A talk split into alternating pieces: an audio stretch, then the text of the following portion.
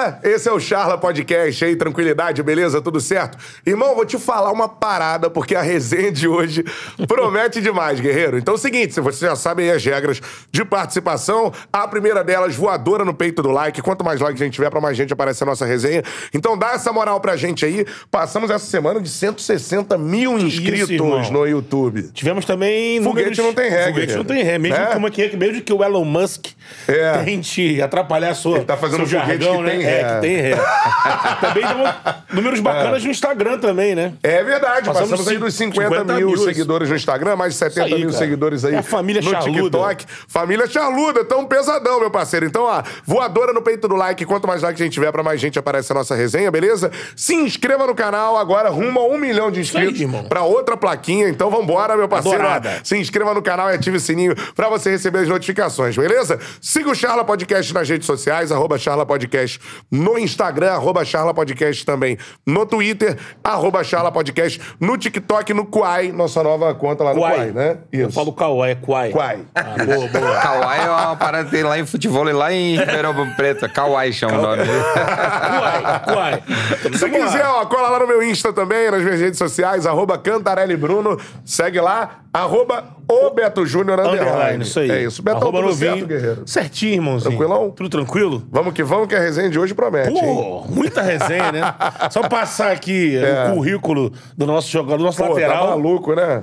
E a- as portas da Copa do Mundo aí, É. a lateral é uma carência, né? Exatamente. A esquerda um pouco menos do que a direita, mas a direita puta, É. só tem o Daniel Alves. Isso aí, como disse o Betão, nosso convidado de hoje, cara, lateral esquerdo, daqueles laterais raízes, irmão, um cara que ia à linha de fundo, nível de seleção brasileira, e o cara jogou só com fera também, Premier League no currículo, tem campeonato turco, irmão, as duas maiores torcidas do Brasil abraçaram o cara, tem títulos pelas duas, inclusive duas Copas do Brasil, né? Uma pro cada um. Seguinte, cara, o cara é fera demais e tá aqui com a gente, André Santos na área, palmas pro André. Ô, André! Bem-vindo! A gente é uma honra receber você aqui, André. Primeiramente, um prazer. Muito obrigado pelo convite. Sem dúvida alguma, é, é, já, já devia essa visita, né? A gente sempre tá de passagem aqui no Rio, mas para mim é um prazer enorme estar aqui fazendo parte do podcast com vocês, do podcast Charla. É, e sem dúvida, quem tá acompanhando aí vai acompanhar boas, boas histórias, muitas risadas e aquilo que a gente sempre fala, né? Importante foi ter uma história dentro do futebol e a gente contar um pouquinho daquilo que a gente viveu. Com Sim. certeza. Como é que você começa no futebol, André? Você é de onde? Como é que você, você entra nessa parada? Então, na verdade, eu sou natural de São Paulo. É, eu morei em São Paulo nove anos. É, eu me mudei para Florianópolis, Santa Catarina, com meus pais. Meu pai, na verdade, ele conhecia lá. Ele trabalhava em duas empresas. Trabalhava na Caterpillar e trabalhava na Abril também. Meu pai é professor de inglês.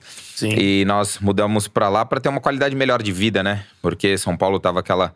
ah, poxa, aquela correria. A gente sabe que São Paulo é um lugar mais para trabalho e para e para mais tranquilidade do meu- dos meus pais, né? Eles queriam que eu e minha irmã tivessem uma, uma educação mais tranquila e também é uma qualidade de vida melhor. Aí fui para São Paulo, fui para Florianópolis. E meu pai, desde que eu nasci, ele sempre jogou uma bola. Tem uma foto ele jogando a bola pra mim, eu já batendo de canhota. e ele falou: hum, esse gosta de futebol. E aí fui pra Florianópolis, mas comecei a estudar, go- gostava muito de jogar bola. É, eu vejo no meu filho hoje que ele, poxa, só quer saber respirar futebol. E aí, jogando bola, jogava nas peladinhas, campinho e tal, brincava, futsal, moleque bom de bola. E meus amigos sempre falavam, pô, André, vai fazer um teste de Figueirense, vai fazer um teste de Figueirense. faz- Eu não gostava porque eu era meio tímido, eu era muito tímido no meio da galera. E aí eles falaram, eles combinaram entre eles e falaram, vamos fazer um teste no Figueirense, vamos todos nós. Assim a gente consegue levar o André. Se a gente falar, pô, daí eles com, como é, combinaram de sete amigos, eu era o oitavo, e nós fomos. Fomos fazer todos os dias, pegamos o, o horário lá, fomos fazer o teste. Aí fomos lá, eu lembro que foi na escola técnica, campo ruim pra caramba. Mas foi no primeiro dia, daí ele falou: Ó, você já pode ir com teus pais lá com a documentação que, que você passou. Aí era pro. Eu tinha 16 anos na época, até comecei a jogar bola tarde, porque Sim. eu gostava de jogar no bairro, gostava de jogar moleque bom de bola, futsal, e jogava por todos os campeonatos que tinham né, na- no bairro. E aí foi assim que começou a minha história. Começou, fui pro Figueirense, primeira vez já passei no teste, fui lá, fui federado na época, que Sim. a pessoa falava. Aí comecei a jogar na base do Figueirense. Passou eu e mais um amigo meu dos, se- dos oito que, que, que tinham é, armado pra fazer o teste, né? E aí passei, e aí começou a minha história, a minha carreira ali. Já no lateral? Não. Na verdade, eu gostava de jogar muito perto do gol, gostava de fazer gol. E eu falava que, pô, o cara do, o, do, cara do jogo é o cara que faz gol, né? Não tem jeito. Decide, né? Aí eu falei, pô, ficar perto do gol. E aí jogava de meia, aí, pô, tinha, eu sempre tive um, um, uma, uma qualidade, uma técnica, errava poucos passes. E aí, não, nunca tinha, não, não tinha tanta velocidade, Sim. mas eu, eu era técnico. E aí comecei a jogar, comecei a jogar de meia, meia, meia. Aí joguei na base do, do Figueirense. Aí eu tinha um treinador que hoje é um grande treinador aí, é o Emerson Maria. Sim. Emerson Maria, ele foi, ele foi meu treinador da, da base. E aí, numa competição, ele falou: pô, André, se eu fosse você, um cara técnico, hoje é uma posição carente no futebol, lateral jogaria de lateral.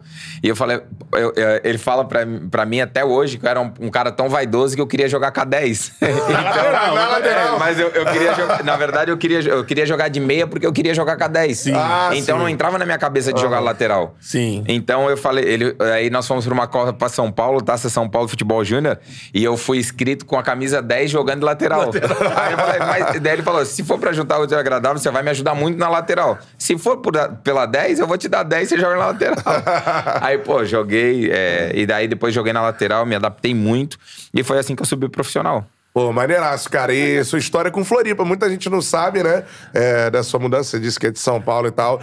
E vai pra Floripa e começa no, no Figueirense. Deixa eu só dar um recado pra galera, ó. Mandou o superchat agora, eu paro tudo e leio, beleza? Manda a pergunta aí pro Show André. de bola. Mandou o superchat. Na hora, mandou os comentários. A galera já tá mandando comentários por aqui. Eu vou lendo ao longo da live, mas mandou o superchat. Eu paro tudo e tô lendo aqui no ar, beleza? Tamo junto, galera.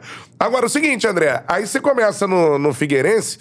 É, por exemplo, jogadores da sua geração, porque o Figueirense era um clube formador, revelou muita gente, né, Exato. cara? Isso a gente tem que falar. Não, assim. sem dúvida alguma. O Figueirense, na, na minha época, o Figueirense ficou seis anos direto no Campeonato Brasileiro. Tinha uma gestão incrível do, do Paulo Prisco. É, foi, tinha uma base sensacional. Tem um estádio é, no meio da cidade, da, na, na, na parte do continente. Sensacional, o centro de treinamento. Figueirense sempre tem uma estrutura muito bacana, muito Além de bacana. Floripa ser Não, algo espetacular. Exatamente, Florianópolis é. Qualidade de vida. É, a qualidade de vida é sensacional. Não é à toa que é, eu fiz a minha base toda lá. Hoje é. Hoje a minha base de vida é Florianópolis, né? Meus filhos são dali, fui casado há 11 anos, então Florianópolis, eu, só- eu, eu nasci em São Paulo, morei no, é, 9 anos, porém eu falo que eu sou muito mais catarinense do que Paulista. paulista, né? Mas, e tenho um respeito in- enorme por Florianópolis, que é uma cidade que me acolheu de uma forma incrível. E tudo que eu conquistei, meus amigos, é, tudo que eu conquistei dentro da minha carreira, eu sempre é, elogiei e exaltei muito o nome do Figueirense, porque foi o, o clube que é, abriu as portas do cenário mundial pra mim, né? Então, eu joguei na base do Figueirense, subi profissional ali. É, como eu falei, joguei com o Felipe Luiz, agora tava no carnaval, nosso camarote aí, a gente conversou bastante. E é um, um cara que sempre foi um amigo meu e a gente começou junto praticamente. Ele é, ele é mais jovem que eu, mas ele já tava, sempre foi destaque, sempre tava acima da média, então jogamos juntos aí no profissional, foi muito bacana, conversamos muito. E foi dessa forma que, que, que acabou acontecendo e, e fluindo a minha carreira ali, né? Me profissionalizei no Figueirense, depois joguei o Campeonato Brasileiro de 2004, 2003, se eu não me engano, 2003. Joguei 31 partidas a fio direto. E foi ali onde surgiu várias, eh, várias propostas, eh, oportunidades para que eu pudesse eh, desfrutar do meu futebol e ir para outros cenários. Foi muito bacana. Pô, você já falou de um cara importante, né? Que é o, que é o Felipe. Você falou um pouquinho mais novo que você, né?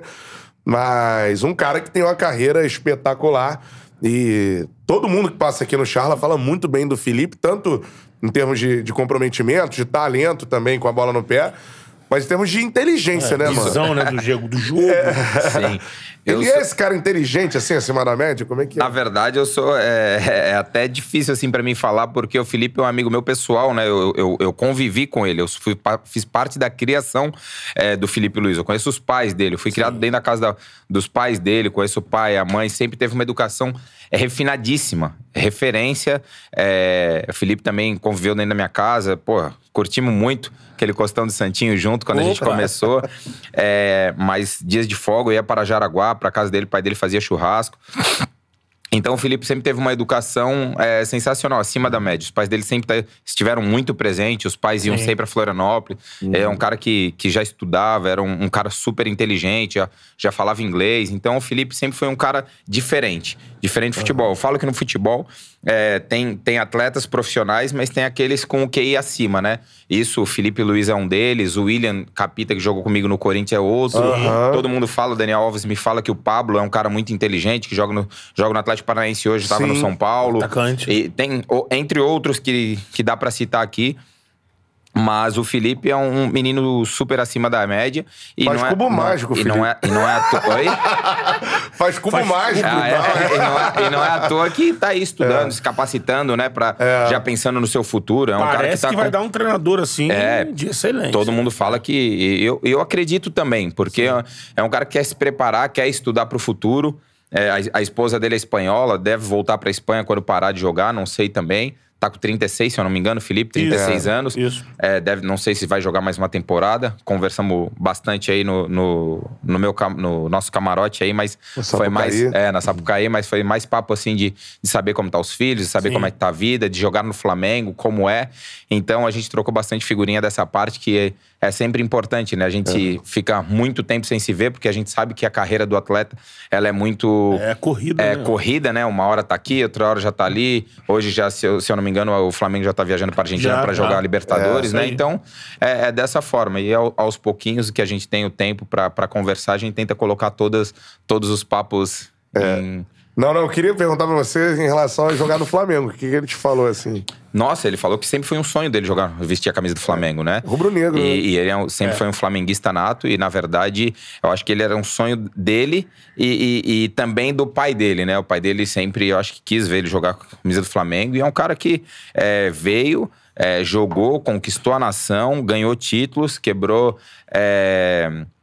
Na verdade, é, objetivos dentro do, da vida dele que ele tinha pessoal, é. conquist, conseguiu conquistar. Então, poxa, ele tá muito feliz. Na verdade, Sim. jogar no Flamengo é isso, né? Eu acho que é, você vestir uma camisa, jogar no Maracanã, sentir o, o o, o, peso da torcida que o, que o Flamengo tem é sensacional. É. Então, é, só consegue descrever isso o atleta que faz dessa forma, que Sim. pisa lá, que ganha título, que vê a torcida, é, sem dúvida alguma, aplaudir, é, cobrar, é, mas também apoiar o tempo todo. Eu acho que isso, é, para um atleta profissional, passar no Flamengo e ganhar título é diferente. É, isso aí. Fala, Betão. Não, eu ia falar aqui, o, junto com o Diego Ribas, o, o Felipe Luiz já tá fazendo a CBF Academy, né?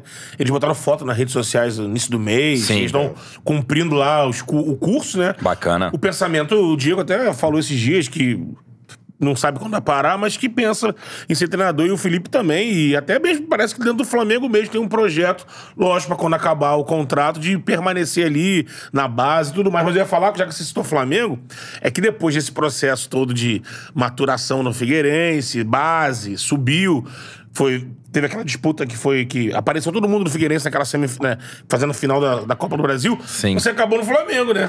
É Chegando verdade. em 2005, no momento turbulento. É, você não, que falou de momento, título, no você pegou, quando você chegou, turbulento. você pegou um negócio meio quente. É, né? não, muito 2005. quente. Na verdade, o Flamengo nunca é frio, né?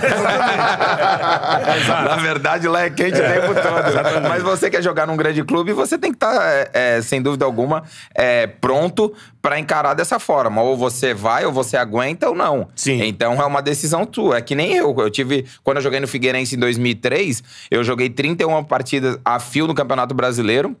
Eu tive N propostas. Eu tive Flamengo, Inter, Grêmio, Juventude, Atlético Paranaense, Curitiba. Tive milhares. Quando eu vi o Flamengo, onde eu quis decidir? Pô, claro que eu quero pro Flamengo, pô, tá é. louco? É um desafio maior, é um, pô, Flamengo é um dos maiores times do nosso país. Seu o Zico jogou lá. É. Pô, tá louco? Eu quero pro Flamengo, Sim, entendeu? Apesar de eu, eu, eu ser criado no, em São Paulo, eu ser corintiano, porque eu sempre falei isso, porque minha família toda era corintiana, eu acompanhava o Corinthians desde pequeno, mas, poxa, quando eu vi esse desafio, eu quero ir pro Flamengo, tá louco? Onde pisaram maiores, grandes jogadores ali, Júnior, Zico. Então, Pô. tipo, pra mim era, seria uma honra Não pensou nem absurda. duas vezes. Nem du- nenhuma. Eu falei, era Flamengo que eu quero ir. Então, foi uma decisão, assim, unânime, não só minha, como da minha família, meus pais e tal. Foi sensacional. E como é que é jogar no Flamengo com pressão assim? Na verdade, é, 2005. é inexplicável. É como você falou, cheguei em em 2005, só voltando um pouquinho, tava muito turbulento. Eu cheguei no Flamengo, trocaram-se aí quase mais de sete treinadores. Cara, Pô, eu peguei Celso Rotti, peguei o Cuca, vamos lembrar, Celso Rotti, Cuca, a, a, putz, é, Oswaldo teve nesse período? Osvaldo, é, Aí o irmão do Oswaldo. Valdemar. Valdemar. Passou aí antes. Valdemar. Depois ele é, voltou. que Ah, mais? Aí teve o Papai Joel que finalizou, né? Joel, depois finalizou, mas ainda. Passou o Andrade, que assumia. Andrade, Andrade Andrade sempre subia, assumia, né? assumia É. o time. É, pô, ti- Como? Liminha. Liminha. Cara, foi uma, foi uma turbulência absurda. Parece que dava um mês trocava treinador, dava um mês trocava. Eu peguei, eu acho que sete. Ah, tem- antes de eu ir embora ainda, teve o. é, aquele que trabalhou no Atlético Mineiro. Quem? O... O. Veio o Levi na cabeça, mas o Levi Não, no o. Pô, ele é. Caraca, pô. Trabalhou no São Paulo, em grandes. Não. Paulo Tuori? Espinosa também tra- trabalhou. No início do ano, né? É. Espinosa. Irmão, vou te falar, eu falei sete, mas talvez seja mais, tá? Mas não o me- último que pegou, que ó, depois eu fui emprestado ainda pro, pro Atlético Mineiro, Aham. que eu fui com o Levir Coupe, foi o. Que veio de Minas, depois trouxe. É o Ney Franco, Ney é, então, Franco. é. Você na chegou a pegar. Aí depois eu peguei Ney Franco na volta. Na volta, né? Não na volta, na verdade, em 2005, eu fiquei 2005 todo, 2006. Nesse período todo, eu peguei todos esses treinadores. Aham. Então, nunca tive uma estabilidade. É, nem, nem os atletas tiveram, Sim, porque sim. foi uma troca de atletas absurdo. Eu lembro que jogava o Zinho, Júnior Baiano, Dimba, Fil- é, Adrianinho. E, pô, toda hora mudava o time, Júnior, Jonathan. Os únicos que eram mais titulares ali eram o, Zi- é, o Jonathan, o Júnior e o da Silva. Então o resto do Volante, time né? mudava toda hora, toda Muito hora. moleque da base chegando. Moleque né? da base Felipe subindo, Gabriel, Andrezinho, Felipe Andrezinho. Gabriel. Pô, tinha milhares. Então, é, é, foi uma transformação absurda. E era muito. E tipo, eu, imagine eu, saindo de Floripa, sim, nascido em cidade grande, São Paulo, mas é, vivido a minha parte toda em Florianópolis, cidade pequena.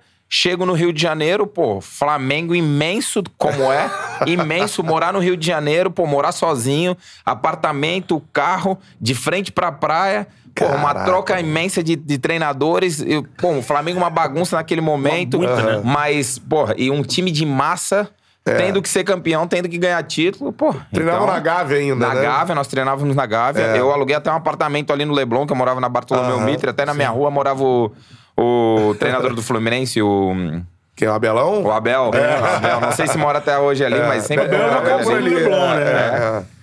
Então, Cara. pô, foi, foi complicado. Mas você, como você me perguntou, jogar no Flamengo é um sonho pra qualquer Vale atleta. a pena. É. Vale a pena passar por isso. Jogar no Flamengo, sem dúvida alguma, é, é vestir esse manto, vestir essa camisa de respeito, de onde milhares de pessoas passaram. Aham. E, e, e, e o, e o nome que o Flamengo tem em cenário mundial é, absurdo. Então, se você perguntar pra qualquer garoto hoje da base, meu, meu filho é flamenguista roxo. Caraca. Meu filho é flamenguista roxo. Eu, eu entrei com meu filho final da Copa do Brasil, meu filho levei ele no Maracanã lotado. Ele vem direto nos jogos do, do- meu filho tem 10 anos. Sim. Ele, ele é um flamenguista que ele é, o Flamengo joga, ele posta redes sociais, posta o Gabigol, discute com a torcida, Aham. fala comigo, e a gente sempre brinca, a gente sempre aposta. Quando joga Flamengo e Corinthians, eu sempre perco pra ele, porque o Corinthians, Flamengo ultimamente tem amassado o Corinthians, então a gente aposta dinheiro. Então, tipo, a gente brinca mesmo. E ele é um flamenguista doente. Eu, eu ainda, inclusive, devo uma visita pra ele. Quero trazer ele no CT ali pra.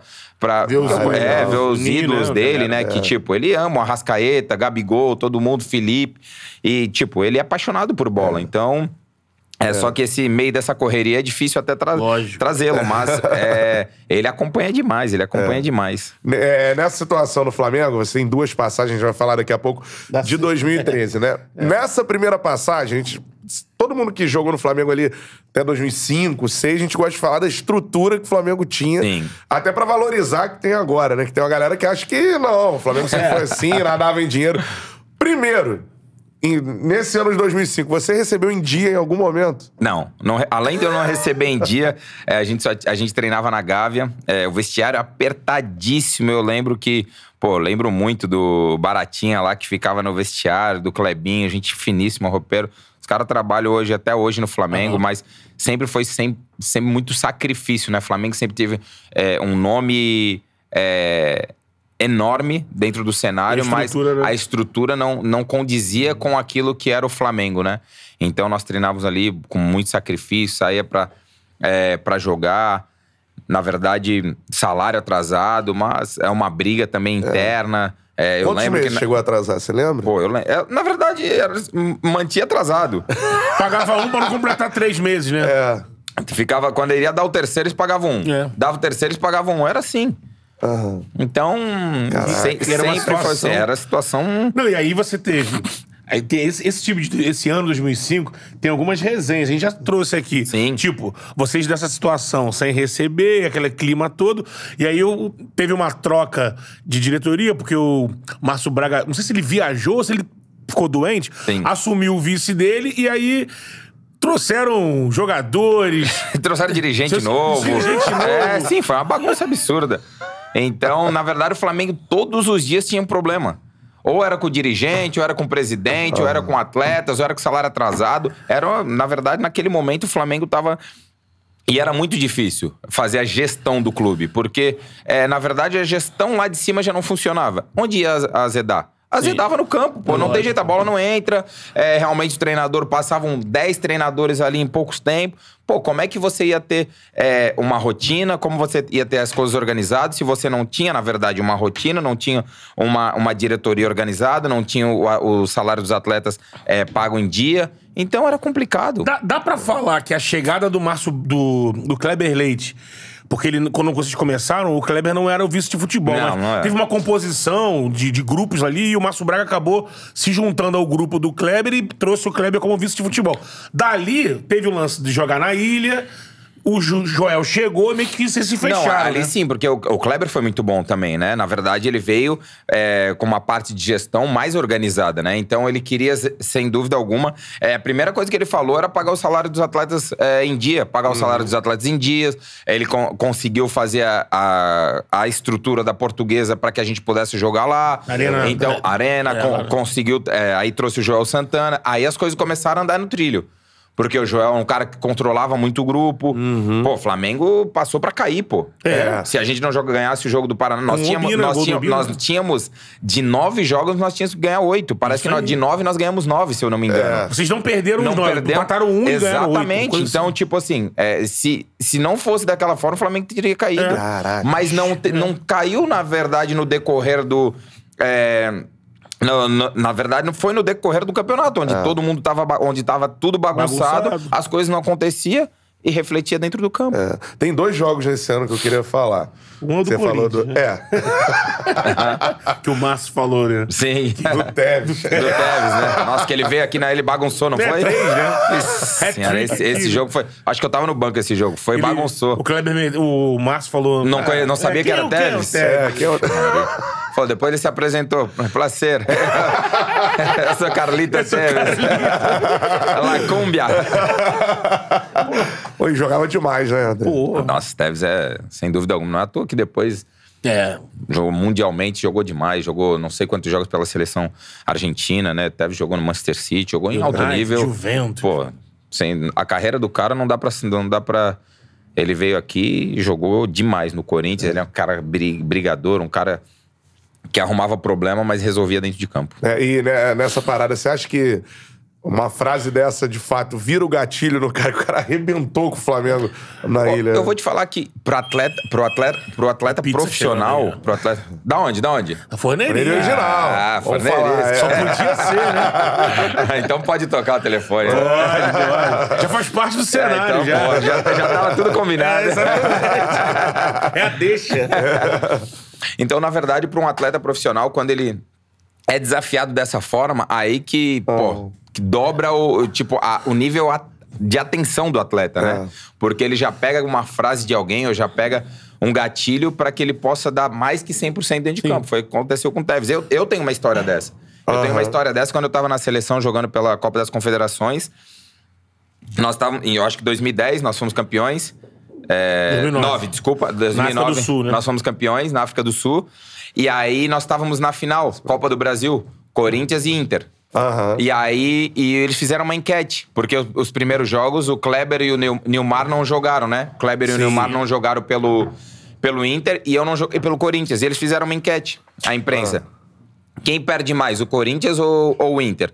Claro que o Inter perde mais, por não estar o Neu- Neymar e o E o Kleber, Kleber. ele vai reforçar, o jogo vai ser outro, vai ser outro jogo lá na Beira-Rio.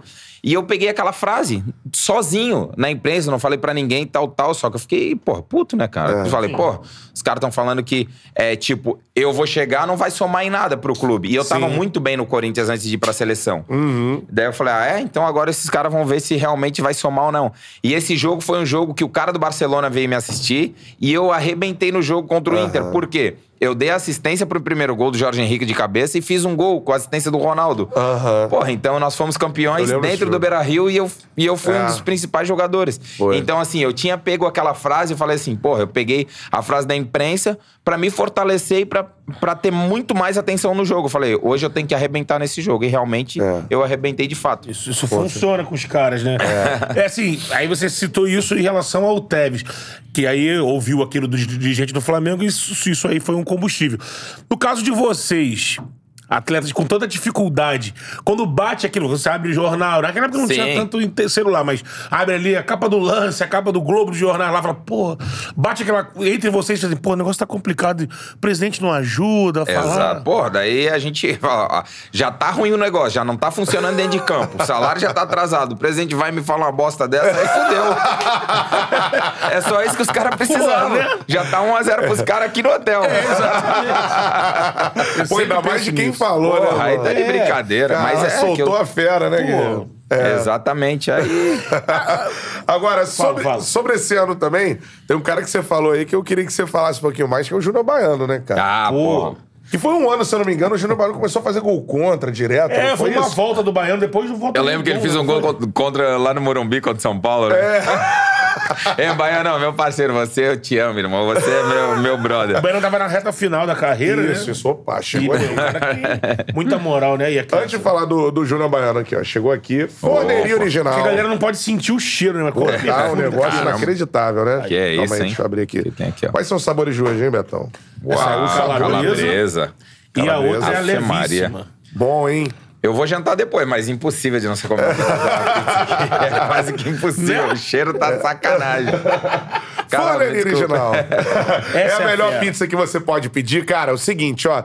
QR Code aqui na tela, você aponta o celular agora pro QR Code, já cai no delivery da Forneria Original. Se liga, André, na boa, ó. Cupom CHARLA10, irmão. Botou o cupom CHARLA10, você ganha 10% Mas de funciona esse desconto. Charla 10 em Floripa também? Porque tem forneria lá, hein? Funciona. É, Onde você botar lá, Charla 10, É. 10% de desconto. amigo. Perfeito.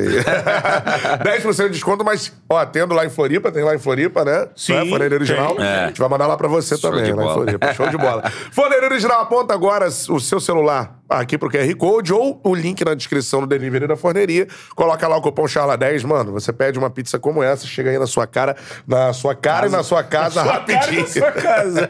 e chega quente, meu parceiro. Isso, é- espetacular. Isso é a fumaça dentro da, da, daquela bag, né? A bag. Exatamente. A bag do motoqueiro. Show de bola, ó. Forneria original. Ó. Peça aí a sua agora. isso? E outro recado de um novo patrocinador Não, e nosso, lembrando que parceiro. você, a Ah. partir de domingo agora, Sim. até durarem os estoques, você comprando aí a pizza, salgada, doce, qualquer produto da forneria, botando mais R$ 9,90, você vai levar esse copo aqui, ó, customizado, copo personalizado da forneria, que é o Mar está pra pizza, que tem, vem aqui escrito todo o detalhe. pescador ali, É um pescador, não de ilusões, né? Pescador de fatias de Estilo pizza. Betão contando aquelas histórias, né? Sabe É, de pescador, né? negócio de meias verdades aí, Isso aí. esse negócio aí. Então, como é que é a parada? Pediu a pizza, quer o copo. Eu faço o quê? Você vai pagar R$ 9,90 mais o seu pedido e você vai receber esse copo aqui maneiro, hein? exclusivo Show de bola. para Papel colecionador. americano, show Bacana. de bola. Né? Maneiro. Forneria original, E se você tamo quiser junto. só o copo, Ah. é 18 reais só o copo. Boa. Esse, Aí copo, você leva só o esse copo. copo é pra suco ou não? Suco de cevada, de fruta. Fica à vontade. Ah, é verdade, cara. Agora eu me liguei. Seguinte. Forneria Original, peça sua e cupom CHARLA10, 10% de desconto. Abraço pro seu forneria e pra dona forneria. É nóis, ó. Franquias em todo o Brasil. Orlando, na Flórida, chegando, a Chegando, Forneria Original Orlando. também. Show de bola. Forneria Sensacional. Disney, amigo. Isso aí. Seguinte, cara, outra parada que a gente tem que falar é a nossa nova parceria. Exato. Primeiro, exaltando aí, é um abraço pra galera da NWB, fazemos partes aí do, do time de de afiliados agora da NWB, galera dos Impedidos. Moral. Tamo junto. Bacana. Isso aí, cara. E tem o link aqui na descrição da nossa lojinha na Centauro, a maior loja de materiais esportivos da América Latina. E aí também tem o cupom Charla10. Você Também. bota lá. Irmão, tênis quantos produtos, ô Paulinho? Mais de 400. Mais de 400 produtos aqui na Centauro, na lojinha do Charla. Irmão, tem camisa do seu time, tem chuteira, tem tênis de corrida. Irmão, qualquer coisa que você utilize aí pra Shorts. malhar. Exatamente, pra treinar. Então, cara, vai aqui agora no link na descrição. Olha a boa, irmão. Compra o seu tênis, a sua É. camisa e tal, com 10% de desconto, usando também o cupom CHARLA10. Serve pra forneria e serve pra Centauro, para os produtos vendidos e entregues pela Centauro, beleza? Então cola aqui na nossa lojinha virtual, tá aqui no link na descrição. Vai lá no link na descrição e coloca o cupom CHARLA10, irmão. 10% de desconto em qualquer produto vendido e entregue pela Centauro, beleza? Charla sempre dando a moral pra galera que curte, acompanha, né? Merece. É. né? Show de bola. Show de Parabéns. bola. Vamos que vamos, André. Primeiro aqui, ó, lendo aqui um Vamos superchat. vamos, vamos, Mandou o superchat. Agora você manda a sua pergunta pro André Santos. Quer fazer a sua pergunta? Manda o superchat que eu leio aqui. O Bruno Renato, ele não faz uma pergunta. Mandou aqui, cara. É, Só queria dizer, mandou um superchat, Hum. só queria dizer que sempre fui fã. Uma vez a Marina, que estudou com você, me levou na sua casa em Biguaçu. Mas só encontrei seu pai. Ele me deu uma foto sua no Mengão. Um abraço. Bruno Renato, nome do cara. Fala, Brunão, tudo certo? Prazer enorme, muito obrigado pelo carinho. É, muito obrigado pela, é, por acompanhar a carreira, né? Fico muito feliz. E sem dúvida alguma, a gente sempre lembra, né? Meu pai, meus, na verdade, como eu falei, fui criado em Florianópolis, Santa Catarina. E minha família, desde, desde então, a gente. é, conheceu Biguaçu e Biguaçu sempre teve no, no meu coração, no coração da minha família. E a gente, de lá, um grande abraço pra você, é, particularmente, e também pro, pra galera de Biguaçu. E tamo junto. Tá certo, show de bola, cara. Isso aí, mandou o superchat, eu paro tudo e mando sua pergunta pra fera pro André, beleza? Só mandar o superchat aí que eu mando a pergunta. Mas falando do Júnior Baiano, cara, Júnior Baiano que. Na verdade, e isso, Ah. isso foi muito bacana, né? O, o bacana é que quando eu cheguei no Flamengo, o Júnior Baiano e também o, o Zinho, putz, me deram uma, uma. Na verdade, me recepcionaram muito bem, né? Me É. recepcionaram incrivelmente quando eu cheguei no Flamengo. Então, sempre me levavam é, é, no shopping, me levavam pra, pra sair pra jantar. O Zinho me convidou pra ir na casa dele em, em Angra, pra gente Hum. pescar. Eu lembro que eu levei meu pai. É, e foi eu, meu pai, o Zinho, o pai dele, o Júnior Baiano, foi muito bacana. Eles sempre me deram uma atenção especial. São meus amigos até hoje, muito tempo que eu não vejo o Zinho. Quero mandar um grande abraço pro Zinho, que é, que é um cara que, que eu tenho um, um respeito e um carinho enorme. E também pro Júnior Baiano, que esse eu encontrei há pouco tempo, que a gente foi jogar uma pelada em São Paulo. Acho que a, a pelada do Emerson Sheik, ele tava lá. Aham. Então é um cara que, que tá no meu coração aí pro, pro resto da minha vida, que me deu uma, uma atenção e, e, e- e proporcionou muitas coisas bacanas pra mim. É, e treinar contra o Baiano, como é que é? Na verdade, tem que jogar só do lado dele, porque o, o homem era grosso, hein? Pelo amor de Deus. Não tinha conversinha, Não né? tinha Fala. resenha. Depois do treino, o cara brincava, até a vozinha nhe, tal, mas dentro do campo, cara, É. brincadeira. Do Rapaz. pescoço pra baixo era canela. Canela, né? E eles, eles, eles vestiam a, a, a, a carapuça de líder mesmo do grupo, assim, eles davam respaldo, os dois. Muito, muito. O Zi- O Zinho e o, o Júnior sempre foram os caras que, que eram comandantes mesmo. Chegavam, conversava com a galera, falava, passava a experiência deles, até porque, pô, os dois caras que jogaram na seleção brasileira, os Sim. caras que, que tinham um currículo absurdo, né? E muito de Flamengo, né? Exatamente. Desde os anos 90, Desde lá os da anos base. 90, lá da base. Então, eram caras que conheciam o que era aquilo ali, né? Conheciam o que era o Flamengo, conheciam a experiência de estar dentro do meio do futebol também. Então, sempre tinham essa, na verdade, essa energia de líderes dentro de um grupo. Isso, pra nós, foi é, excepcional, porque todo, todo mundo tinha um respeito e um carinho enorme pelos dois. Com certeza. Dá o like aí na live, quanto mais likes a gente tiver, pra mais gente aparece a nossa resenha, beleza? O gol do Obina aconteceu contra o Paraná. Penúltima rodada. E tem algo que a torcida do Flamengo diz que é: time grande não cai. Se não cai, é porque não caiu dessa vez também em É 2005. Quando chegou mais perto de cair foi ali. É, foi ali. Acho que sim, cara. Acho que. que Chegaram sim. a dar 99,9. É. Igual, igual pro Fluminense 2009 ali. Foi. Você lembra desse jogo? Não, lembro. Lembro que tava uma tensão absurda. É, é- até porque, imagina, você jogar no Flamengo com aquela pressão toda e, pô, sabendo que você não pode cair com um time grande. Por quê? Você, primeiro, que não quer manchar o teu currículo de um descenso. Segundo, que, pô, você cair com o Flamengo, o Flamengo, pô, um dos maiores clubes do nosso país, então não tem como. Mas o Joel, ele levou isso muito, muito tranquilo. porque ele era um cara que passava tranquilidade pros atletas. Ele falava: independente de tudo que aconteceu, a culpa é minha. Então vocês vão lá e fazem o melhor. Façam o melhor. Sim. Façam o melhor o que a gente trabalha, o que a gente treina. A gente vai descansar para executar o melhor. Então o Joel sempre foi um cara muito preocupado é, dentro das quatro linhas e também fora com os atletas para descansarem, para repousarem, para que a gente chegasse na hora do jogo e fizessem o melhor. E, e foi assim, dessa forma, que ele conseguiu vencer e conseguiu tirar o Flamengo daquele momento que estava é, para cair como você mesmo falou, 99,9% eles já davam, já davam com o Flamengo ia para a segunda divisão. E com o gol do Obina, a gente, contra o Paraná, nós saímos. é, nós conseguimos escapar do, do, rebaixamento, que foi praticamente a comemoração de um título. Foi é, incrível. É. E você bota isso mesmo no seu currículo, assim, porque é um jogo, talvez um dos mais importantes da sua carreira. Sim, assim. sim, foi um jogo muito importante na minha carreira, sem dúvida. Eu joguei alguns jogos importantes e esse do Flamengo não, não, não, não tem como esquecer, não tem como passar batido, porque realmente foi uma pressão muito grande, né? O Flamengo, é, a torcida estava ali nos cobrando, o torcedor falando que a gente não podia cair. E, e para nós era muito ruim, né? Para a sequência da, da, da carreira é. seria muito ruim cair naquele momento. E, poxa, e quando o Joel chegou, de nove jogos, nós empatamos um e ganhamos oito. Então, acho Pô. que isso foi é, sensacional. E naquele momento, naquele jogo ali, foi. Eu lembro que foi uma pressão absurda, mas é. torcedor no hotel, foi cantando no ônibus, foi, foi muito bacana. O que que... Duas coisas. Primeiro, se tem alguma resenha desse dia aí, ou antes ou depois da, de conseguir o feito, de, de vestiário, alguma coisa que te marcou, assim? Cara, eu não lembro muito bem, mas a gente brincava muito do Obina, né? Porque o Obina era um cara que, tipo... Ele não era muito da resenha, era um cara mais focado, assim, e tal. Mas ele, a gente brincava que ele tinha uma vozinha muito. Era um negrão grandão daquele tamanho, com a vozinha e tal. E, porra, quando ele fez aquele gol, e tipo, a gente brincava que o Obina perdia muito gol, né? e os caras gritaram. Tanto é que os caras fizeram música pro Obina é, depois, que ele era melhor que eu tô e tal. E nos treinos a gente pegava muito no pé dele. E, porra, e não tinha como não ser ele pra fazer o gol do, do título. E essa resenha ficava muito, muito nele ali, né? Pegando no Nada pé dele. demais. E o Jonathan, o Júnior, os caras zoavam demais. Ele falava que ele era canela dura dura, o cara só, só fazia gol e tal. Mas são poucas lembranças que eu tenho, assim, uhum. desse, desse, momento. Pô, show de bola, cara. Obina, queremos você aqui. Pô, imagina. Pô, o Obina, ele Mas tá... te traz pizza e acarajé pra ele. o Obina, é, pelo que eu tenho visto as últimas é. imagens, ele tá lá na Bahia, eu tava da terra dele é de Itacaré, eu, ele tá em, tem bar lá.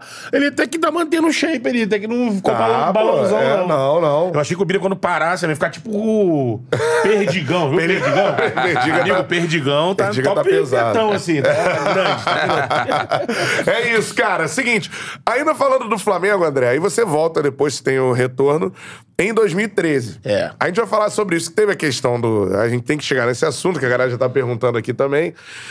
Teve essa questão da, da, da, quase queda, eu acho que foi o momento de fato que o Flamengo mais chegou. Que aí era porque também ia perder os pontos, né? É, em 2005. Assim. E teve a sua situação em 2013. É. Né? Na verdade, não foi minha situação, é, né? A situação, a situação é, aconteceu comigo, eu tava né? envolvido, né? O Valim na, teve aqui, falou. Na verdade, eu, falo, eu falo, eu falo pro Valim, falo pra qualquer um, falo pro. Na verdade, que era o diretor naquela época, era o. O que foi do Grêmio há muitos anos, o. O Pelai. Pelai, porque Pelai. é meu amigão, um grande abraço, Pelai, meu parceiro até hoje. Na verdade, assim, esse compromisso era deles. Sim. Eu só era um atleta que eu quero jogar. É. Independente do jogo que tem, eu quero jogar sempre. O jurídico que avisa, Eu sempre fui assim. Então quem tem que tomar conta? Porra, uma instituição que é o Flamengo, quem tem que tomar conta? É o jurídico, é. é, é Departamento de futebol. Departamento de futebol, é, é o diretor executivo, é todos eles. E Sim. até chegar, pô, como é que eu vou decidir? Não, não, eu tenho três cartões, eu vou ficar de fora não. aqui. Pô, tá brincando? Eu, eu, Você eu só é comunicado. Saber, eu só sou comunicado que eu vou jogar ou não. É. Entendeu? Então quem faz o controle disso é lá fora, não sou eu. Então, e até hoje funciona dessa forma. Então, uhum. na verdade, eu tava ali para me apresentar para jogar, eu tava concentrado, eu treinei um dia antes de titular. Eu tava concentrado, é, descansando para jogar titular. Cheguei e joguei. Então, o que deu problema depois, não fui eu que falei, pô, quero dar problema aqui pro Flamengo. Jamais. É. Pelo contrário, eu tava ali para dar minha vida, dar meu sangue para jogar pelo Flamengo. Era é. isso. Você foi comunicado que podia ir pro jogo no dia? Foi no dia. No dia. Ó, oh, tá, tá, dentro. Não, tá dentro, tá é, é tranquilo, foi, vai é? jogar. Não, na verdade, assim, eu treinei como assim? Eu treinei titular, fui pro hotel. E todo mundo falava, tava nesse, nesse embrome. Pô, vai jogar ou não vai jogar? Vai jogar ou não vai jogar? E veio o recado, veio lá de cima, o departamento falou assim: André, tá tranquilo, vai jogar acabou. E não tem mais problema. Bora, vai pro jogo. Uhum. Concentra pro jogo. Eu tava concentrado. Última Pra rodada de 2013. Explicar pra galera, é isso, É. vai, Beto. Flamengo e Cruzeiro, né? Flamengo e Cruzeiro, né, no jogo, né? Flamengo e Cruzeiro. Cruzeiro. Cruzeiro, é a última rodada, Flamengo já não tinha mais risco de nada, Sim. não aconteceria nada. É, tinha fugido no penúltimo jogo do Exatamente, tinha, É. tinha salvo, tinha o título da Copa do Brasil, Exato. que salvou ali aquele final de ano, todo mundo tranquilo. E como o André disse, ficou aquela Que aí coisa. depois teve a situação da portuguesa e tal. Exato, e- porque etc. na final da, da Copa do Brasil, o André foi, você foi expulso, né? Foi na final. expulso, é isso. Aí tinha aquela coisa, última rodada do Campeonato Brasileiro. O Flamengo, até o Valim isso aqui, o Flamengo avaliou com seu jurídico que, não, ele cumpre o ano que vem na Copa do Brasil. Sim. Só que o entendimento que tem da lei é de É no que Campeonato no Nacional. próximo jogo Dentro é, do- organizado pela CBF, Sim, que era esse que jogo, Era o né? campeonato, é, que fazia parte do Campeonato Brasileiro, que Exatamente. seria o próximo jogo contra o Cruzeiro. Que eu Exatamente. teria que cumprir. É. É, mas aí chegou a rolar na época, eu não me lembro disso. Chegou a rolar assim: ah, não, André vai pro jogo ou não vai? Ficou essa É, definição e aí depois liberaram, foi isso? Na verdade, tá- essa definição tava no hotel, né? Tava Aham. no hotel e tal, e depois chegou a, a- Na verdade, que pra mim não vira nada, Não não, vinha nada. isso, né? Pra Não mim, lá, a, a- a briga tava interno. Que eu ia, eu não ia, eu ia, eu não ia. Depois chegou o recado pra mim que eu iria pro jogo tranquilamente, normalmente. E eu cheguei no vestiário, pra mim, eu fiz toda. Tudo que eu fazia pra todos os jogos, eu continuei É. fazendo. Quando que foi no, no- à noite que veio a história? Não só no dia seguinte, né? Não me lembro, é, acho no que no dia domingo Eu acho que a foi no dia Portuguesa, foi na segunda-feira à tarde. Isso, na, né? Segunda-feira na hora do Domingo almoço. foi a última rodada, na segunda-feira, bumba. Bum, Ó, explodiu. CBF, o SJD. É isso mesmo. Você viu isso daí, quando tu viu? Cara, é, como é que você Não, a notícia na verdade, dessa? assim, além de eu receber essa notícia, foi muito ruim pra mim na época, porque o torcedor e o pessoal achavam que era culpa minha, mas a Mistura. culpa é zero. Porque assim, ó, eu tô ali pra jogar, eu tô preparado pra jogar. Então, como eu falei, o jurídico, é, o diretor executivo, é, o presidente, de- desde tudo juridicamente que tem a estrutura que é a instituição Flamengo, eles têm que saber. Sim. Não Flamengo como se for qualquer outro clube. Lógico. Eles têm que estar ligado é, se o atleta tem condições ou não de jogo perante as regras. Então, pra mim, é, isso foi um erro jurídico, isso foi um erro do clube, não um erro meu. Então, eu tô ali. Pra que, que eu sou pago? Eu sou pago pra executar o futebol, eu sou pago para jogar. Então, eu quero jogar sempre. Eu tenho que estar bem fisicamente pra poder entrar e dar condições de campo. Eu tava assim, na minha, na minha, no meu pensamento como atleta, eu estava pronto pra executar isso. Então, a partir do momento que eles falaram que falaram para mim que eu poderia jogar, eu entrei pra dentro de campo. Mas rolou uma parada assim, pô, cara, pô, me ferraram aqui, não tem nada a ver com isso. Mas as Deve minhas... rolar um sentimento de injustiça, Não, né, muito. assim. Pra mim, é, com pra mim é apreensão, quem muito vai dar injusto. isso aí? Quem vai dar isso aí? Pra mim é injusto, porque todo mundo que falava isso pra mim, eu falava, cara, eu não tenho culpa zero. Eu tenho culpa de nada. E ficava te perturbando. Entendeu? E, e todo mundo, porra, no meu Instagram mesmo, na época, todo mundo fala, porra, você quase arrebentou com o Flamengo, isso e aquilo, tal, tal. Torcedor viaja Mensagem também, pra né? caramba, mas eu falei, pô, mas eu não tenho culpa. Não tenho culpa zero do Flamengo. Eu tenho culpa É, zero e- de ter jogado. Eu quero jogar, eu tô aqui pra jogar. Eu É. sou pago pra jogar. Isso demorou um, Não demorou tanto, foi o que? Uma ou duas semanas com aquela coisa. Não, teve o julgamento Então, da o portuguesa, julgamento o Flamengo portuguesa. entra como parte interessada. E o Fluminense, né? É, o Michel Assef Filho é o representante, é o representante. Do, do Flamengo, Mário Bittencourt, hoje presidente do Fluminense, advogado, do Fluminense. Entra também como terceiro ali, né, Exato. história. Tinha o Vasco na situação também. Que, é, Teve aquela confusão na, Na verdade, última todo rodada. mundo queria bater no Flamengo. Todo mundo queria que o Flamengo caísse. né? Isso rolava, vamos assim. Hum, Oportunidade, será? Oportunidade. Mas aí teve o caso portuguesa, Sestaro, que avisou, É. que não avisou e tal. E surreal isso também. É, né? eu, louco, eu tava nesse Essa- julgamento. Não, Cobri- eu tava lá, cara. Muito doido isso aí. Mas E, enfim, assim, é o que o André disse. O André não tem nada a ver com toda isso. essa história recente do Flamengo. Né? Tudo. Tudo. É, verdade. Imagina, Verdade. se vai pra É. segunda divisão. É. A receita já seria outra. Tudo seria diferente. Tudo, verdade. certeza. E nessa situação, André, é... 2013, né? O Bandeira teve aqui com a gente também, recentemente. O Valim teve aqui com a gente. É, e você falou do momento do Flamengo lá em 2005, qual era, da questão do... nu- Nunca tinha o salário em dia. É, são pessoas, de fato, pro que o Flamengo chegou hoje, lá em 2013. Eu tava lá também, acompanhei, Sim. mas assim, queria que você falasse a sua impressão. É, se não passasse essa gestão no Flamengo, o Flamengo não seria o que é hoje? Dá pra Eu acho isso? que não, não seria, porque realmente o Bandeira, o Valinho foram caras que, é, na verdade, eles sempre tiveram outras empresas, né? E sempre foram é, na verdade, na verdade educadores e também é, muito experientes na parte de gestão. E quando eles chegaram com o Flamengo e viram que eles poderiam transformar o Flamengo em empresa, É. eu acho que mudou muito.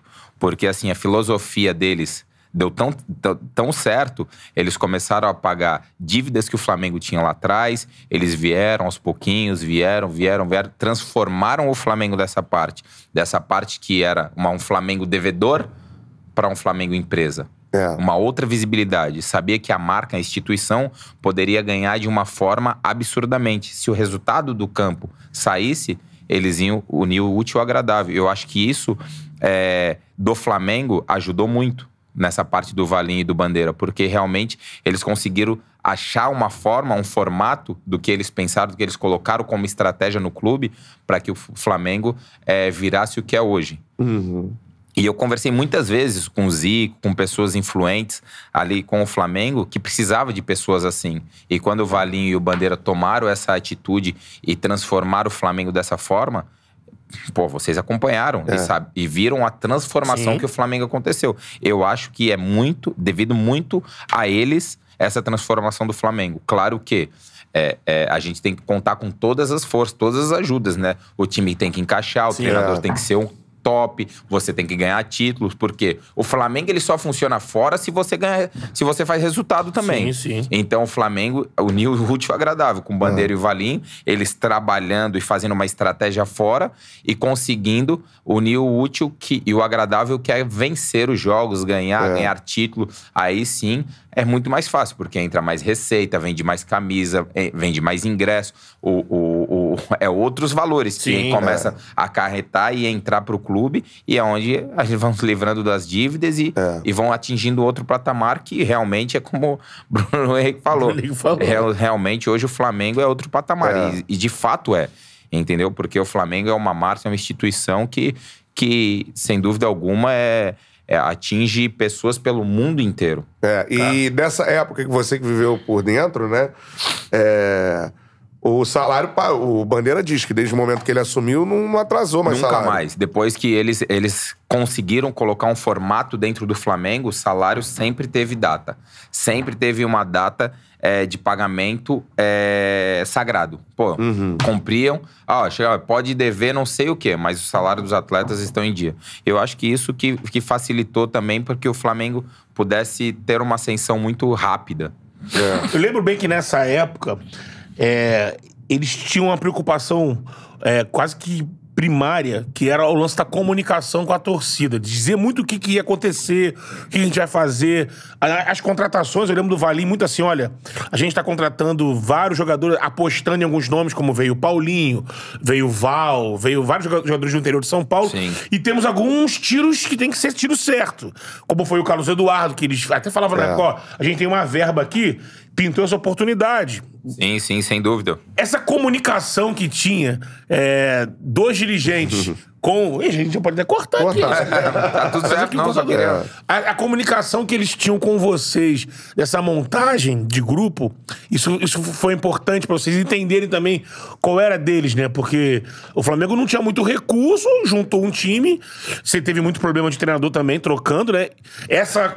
Os caras sempre dizendo o que estão fazendo, por que estavam fazendo, passava também essa credibilidade e ajudava, né? Isso foi muito legal também, porque na verdade foi é, escolha dedos, né? Como eles fizeram. Sim. Eles mesmos falaram isso, né? Trouxeram muitos jogadores como apostas, né?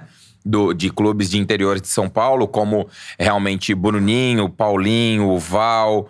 é, o Hernani que já tava lá. Hernani. É, Aí, como eles tinham as, as apostas, que depois É. veio o Carlos Eduardo, veio Chicão, Felipe, Car é, Carlos Elias, eu, você. Elias. Então, assim, é, isso, isso fez uma junção muito boa. Então, o- os caras realmente eles estavam dispostos a, a, a atingir outro patamar, eu digo assim, né? E tiveram também muito.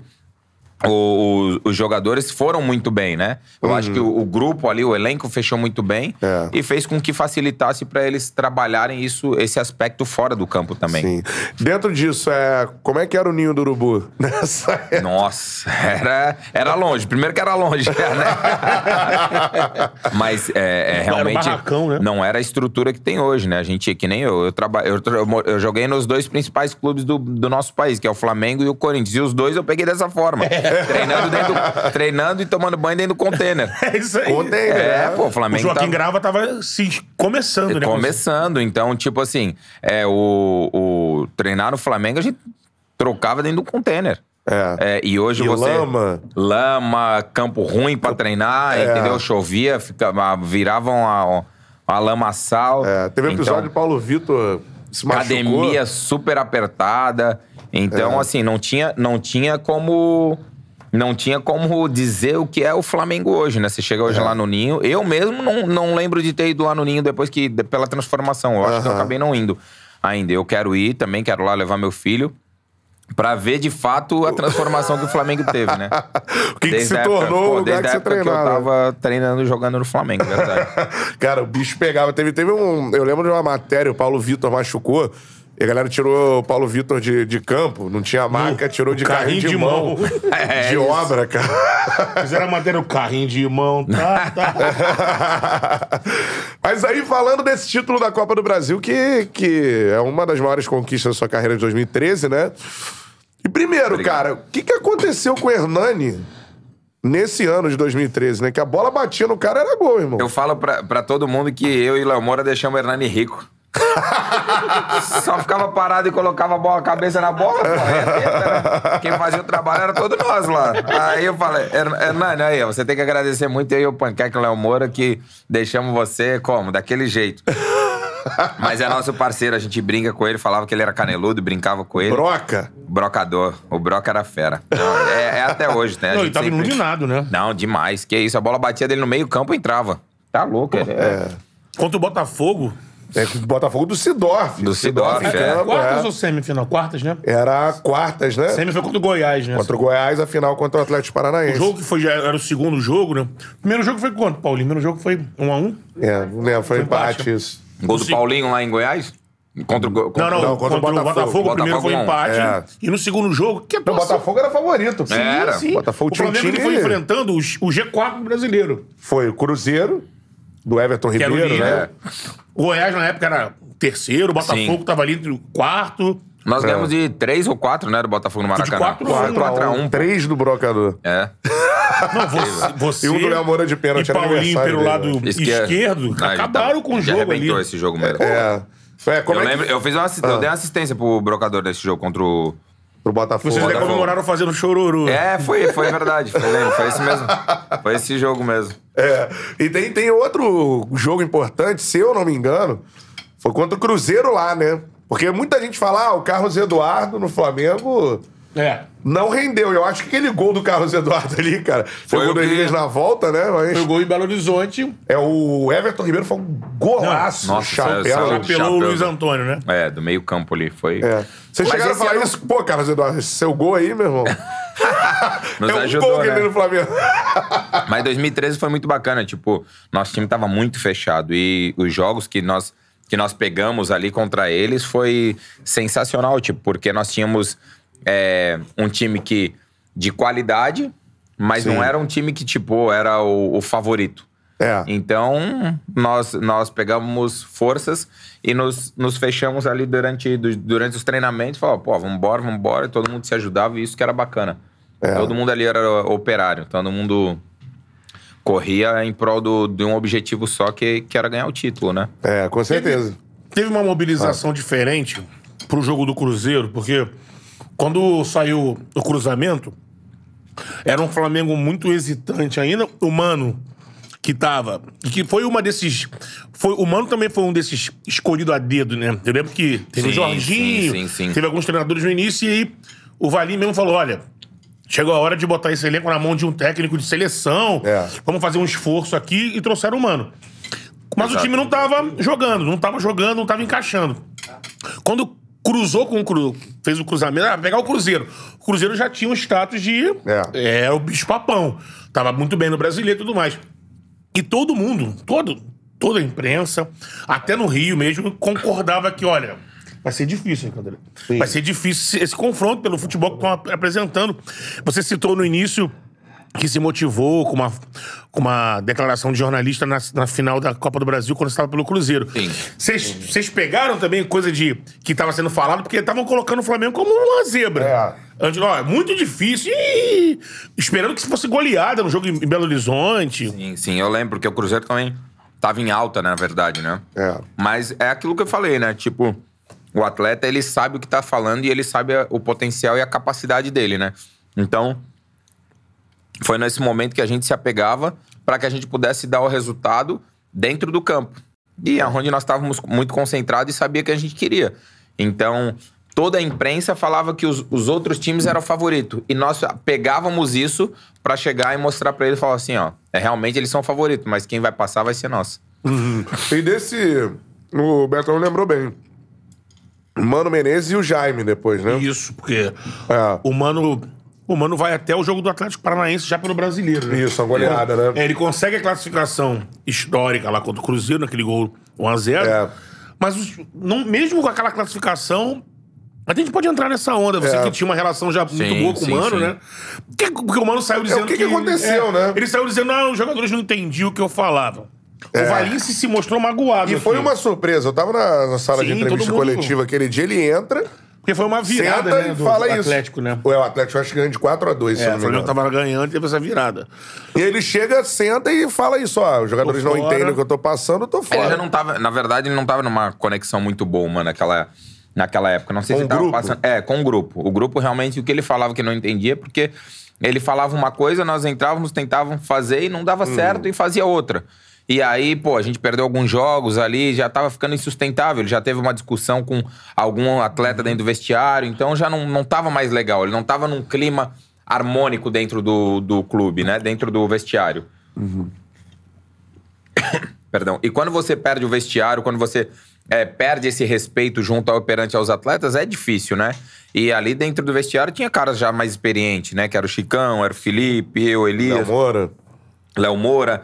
Então, sem dúvida alguma, é, já não tava na mesma batida. E quando o, Mano decidiu em, em não estar mais no projeto, ele já tinha nos avisado, falou, ó, eu acho que não, não tá dando mais pra mim, vocês não estão entendendo o que eu tô passando, e pediu pra sair. Tanto é que foi jogadores tentar falar com ele, né, Pra ele ficar, mas ele falou, não, não, não, realmente, eu não tô mais disposto, vocês não estão entendido e eu não quero mais. É, não teve uma parada de. Rolou uma história de um churrasco, não teve essa, essa história aí? Ah, No isso, grupo. isso não sei, porque churrascos tinha toda semana. Não ia ser por isso, né? E tal, que os caras não. Assim, eu não, lembro direito, era um. Era um, é, foi um churrasco, rolou essa resenha aqui. Uhum. Que, que teve um churrasco que ele não tinha liberado, alguma coisa assim. Na verdade, pode ser, porque o Mano, assim, sempre foi muito sistemático, assim. Se ele falou alguma coisa, porque É, ele sempre liberava, né? Ele sempre foi muito liberal, se ganhasse o jogo, se fizesse as coisas que, que ele pedia. Uhum. Então, eu lembro que tinha uma época que ele falou, não, é melhor a rapaziada se cuidar, tal, tal. E a gente acabou fazendo um churrasco lá, ele descobriu, alguém falou, Uhum. daí a gente- e aí ficou um clima mais pesado tal. Ah. Mas aí foi mais ou menos isso, então, mais relação, né? Uhum.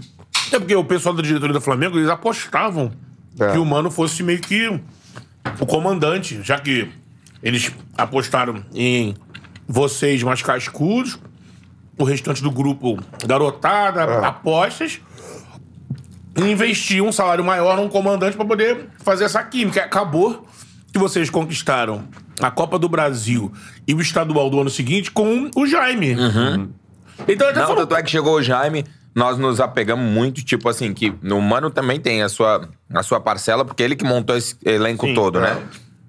Mas chegou o Jaime ali é, numa, pô, numa parceria, num, num cara tão conectado com o Flamengo, que nós abraçamos também ele de uma forma que, que deu tudo certo. Acabamos sendo campeões da Copa do Brasil, campeão da Taça Rio e campeão carioca. Ganhamos É. três títulos ali com ele, que foi numa sequência muito bacana. É verdade. Mas ele fez algo muito diferente, mudou na postura de, do trato ou Sim, de mudou, futebol? mudou na postura do trato porque ele falava assim, pô, eu sou um cara que não sou, pô, tão, tão experiente quanto o Mano Menezes. Só que eu tô aqui pra ajudar vocês no que vocês precisarem. Então, Sim. o que vocês precisarem dentro de campo ali, pode contar comigo, pode contar com com a experiência que eu tenho de jogar no Flamengo, do torcedor, e nós vamos estar juntos sempre. E aí É. foi ali onde todos os, todos os atletas a- se, se apegaram naquilo que o Jaime proporcionou pra nós e tipo falou assim, pô, pela humildade do treinador, a gente, no mínimo,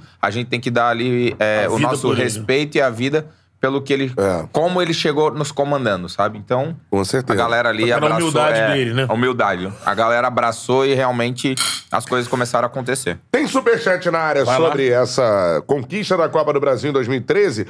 O Edson Cavani mandou aqui, cara. Edson Cavani, é ele aqui, ó. Tá a sempre foto aí. aqui. Olha lá, olha lá. É ele, não é? Uhum. É ele. Mandou aqui, qual é a melhor resenha desse time de 2013? Só tinha maluco. Paulinho e você dominaram a ala esquerda do Flamengo. Entrosamento absurdo.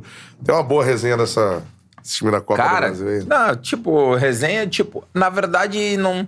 Nós, é, como fala, a gente fazia um churrasquinho durante a semana, quando tava de folga, mas a gente tava tão concentrado em ganhar os títulos ali é, com, com o Flamengo, junto ao Jaime, que não tinha muito essa, tipo, ah, vamos fazer isso e aquilo. Não tinha tanta. As resenhas mais era dentro do hotel, nos vestiários, nas viagens, que eram um pegando no pé do outro, era muita brincadeira. A gente se dava muito. ju- Se dava muito bem. As brincadeiras dentro de campo que a gente fazia é, antes dos jogos, a gente tinha aquele recrea- recreativo e cada um fazia um time, eu fazia um time, o Léo Moura outro. Então, sempre a gente pegava no pé, Tinha assim. essa era, rivalidade aí tinha no essa rachão. rivalidade. Era- Isso, isso era muito bacana. Então, era uma, era uma família, assim, era disputa sadia, era muito bacana dessa forma, sabe? Nunca teve, tipo assim, claro, é, de folga a gente, pô, fazia churrasco, tomava cerveja, fazia o que tinha que fazer, o que tinha que ser feito. Mas dentro de campo a gente tinha responsabilidade ali de ganhar os títulos. O, o Pelaipe era muito brabo? Pra caceta. Pô, Pelaipe é bravo até hoje. Pelaipe, Pelaipe, não sei como a mulher dele aguenta ele em casa. Pelo amor de Deus, que cara... Ele é em cima. Ele né? é em cima demais. Mas a galera curte, né? Curte, curte. Respeita muito. Pelaipe é um cara sensacional. Muita gente, ele, ele tava em 2019 também, É. né? Muita gente falava que, pô, o Pelaipe era uma figura que deu muita sustentação pra aquele time chegar onde chegou, com o Jorge Jesus e tudo mais, mas ele controlava ali o ninho, dava uma. Aquela.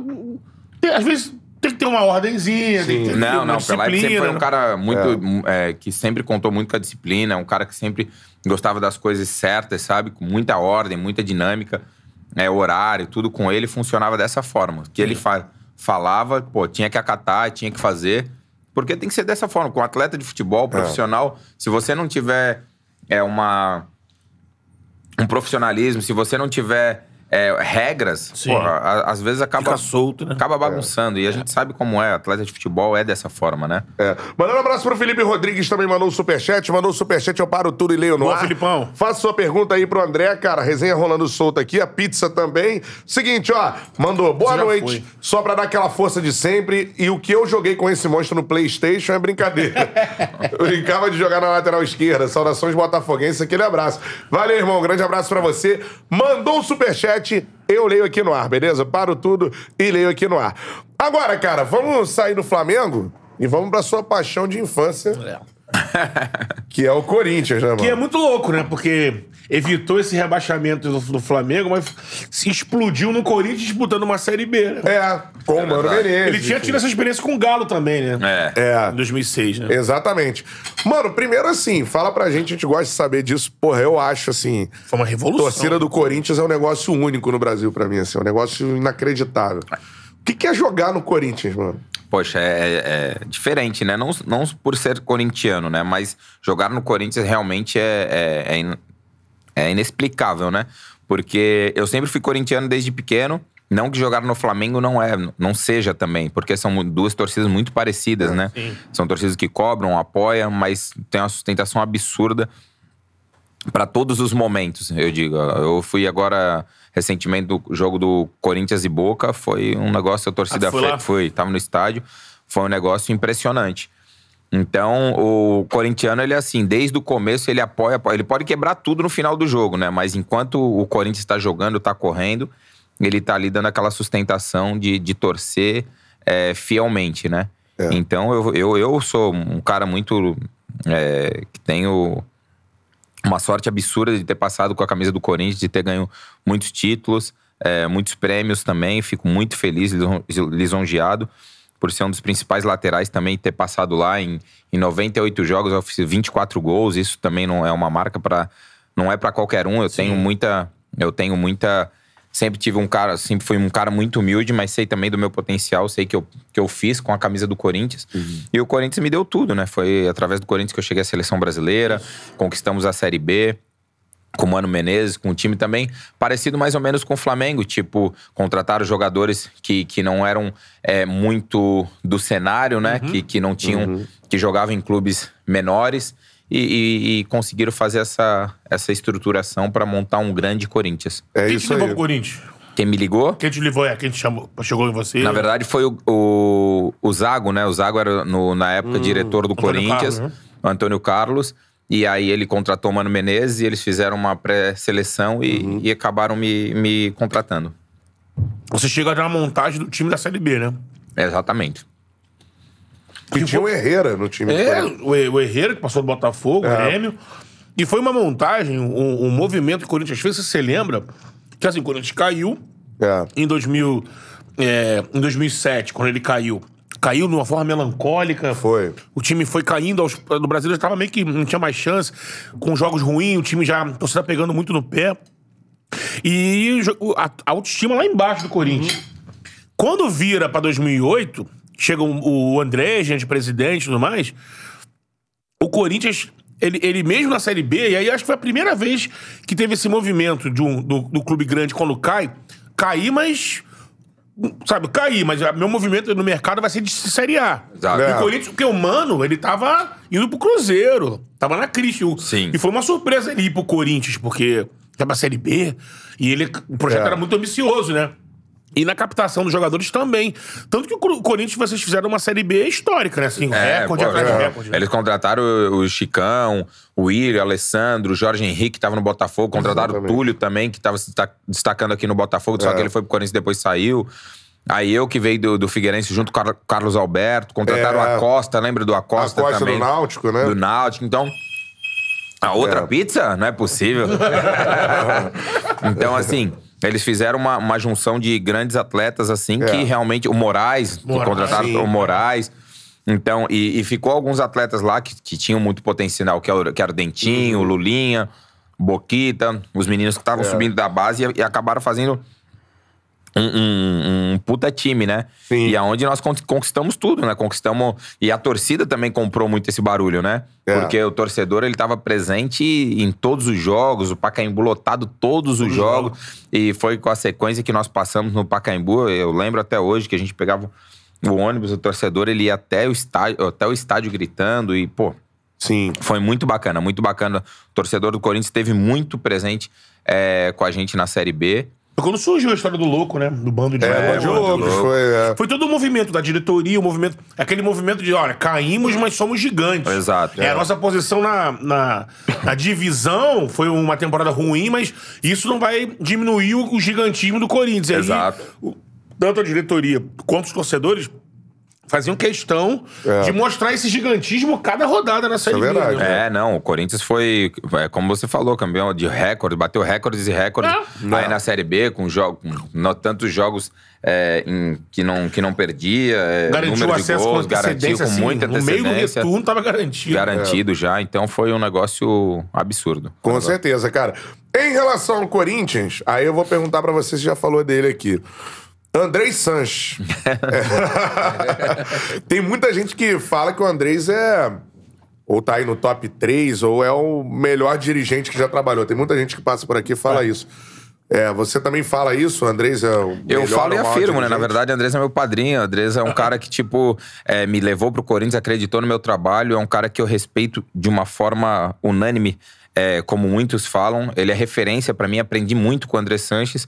É um cara que, tipo, ajuda de fato e ajudou muitos atletas. Júlio César, Lulinha, Dentinho, eu. É, muitos jogadores ele ajudou. E eu digo na construção de, de receber, de renovação, de pagar mais salário, de ajudar sempre é, em prol aos atletas. Então, sempre uhum. foi um parceiro também. Só que ele sempre foi no preto e no branco, né? Sempre é, foi um cara que ajudou, um cara que Tipo, é, tem uma palavra só, é um cara de uma palavra só. Se ele fala, é, é, o que ele fala, ele cumpre. Uhum. E, e, tipo, eu não tenho o que falar dele, a não ser que eu realmente, para mim, ele é uma referência. Aham. Se não é o melhor é, dos Que dirigentes que eu já trabalhei aí, tá entre o top 3 com certeza absoluta. É. E é um cara que eu desejo todo o sucesso do mundo, porque ele, pra mim, é um gigante. Mudou o Mudou a história do clube. Mudou a história do clube. É O cara co- construiu um centro de treinamento absurdamente. O estádio hoje que o Corinthians tem é devido a ele. Todo mundo fala disso, pô, a dívida, a dívida. Mas querendo ou não, é um cara que colocou o estádio do Corinthians lá em Itaquera, colocou o projeto em pé. E colocou as das melhores coisas. Se você for no estado do Corinthians hoje, é o melhor mármore, é o melhor parede, é o melhor. É. putz, é do bom e do melhor no banheiro, televisão, tudo que tem do melhor ele colocou dentro do estádio. E você pode, pode conferir isso lá. Eu, como você falou, como eu falei, estava no estádio agora, já fui algumas vezes. E de fato é. Então é uma pessoa que, tipo, eu tenho um carinho imenso. E eu só torço pelo sucesso dele porque ele é uma pessoa extraordinária. Ele é, ele é pelo certo e, e realmente é, ele, quando ele gosta, ele gosta. Quando ele não gosta, ele fala na cara e não tem meias palavras. Ele fala, é isso, é isso e até o final. Tem algum papo reto dele contigo, assim? Ou que você lembra de esporro no vestiário, assim, que ele chega e muda... Porra, Ele não era um Assim, cara de entrar muito em vestiários de não, falar, né? não. Ele é um cara que, tipo, mais de observador. Ele fumava 300 mil cigarros quando o Corinthians estava perdendo ou quando ele estava numa situação ruim, só descia lá. Ele é um cara que conversa muito e conversava muito durante é, a, a, a semana, de Semana. treinamentos. Então, tipo assim, se o Corinthians perdia, tava passando uma dificuldade, ele ia lá, se fosse pra falar de salário, ele que dava a cara a falar. Ele ia falar, ó, é isso, isso, é, não vou ter condições de pagar no dia 30, mas no dia 6 vai estar na conta, é, Aham. porque atrasou tal coisa, a gente não vai ter condições de pagar agora, mas a gente sabe que, ó, esse mês vamos, vamos ter que segurar. Então, eu sempre foi um cara muito transparente. Isso facilitou muito o trabalho do Corinthians. Eu tenho certeza que o Corinthians é esse gi- gigantesco que é hoje, com estádio, com torcedor.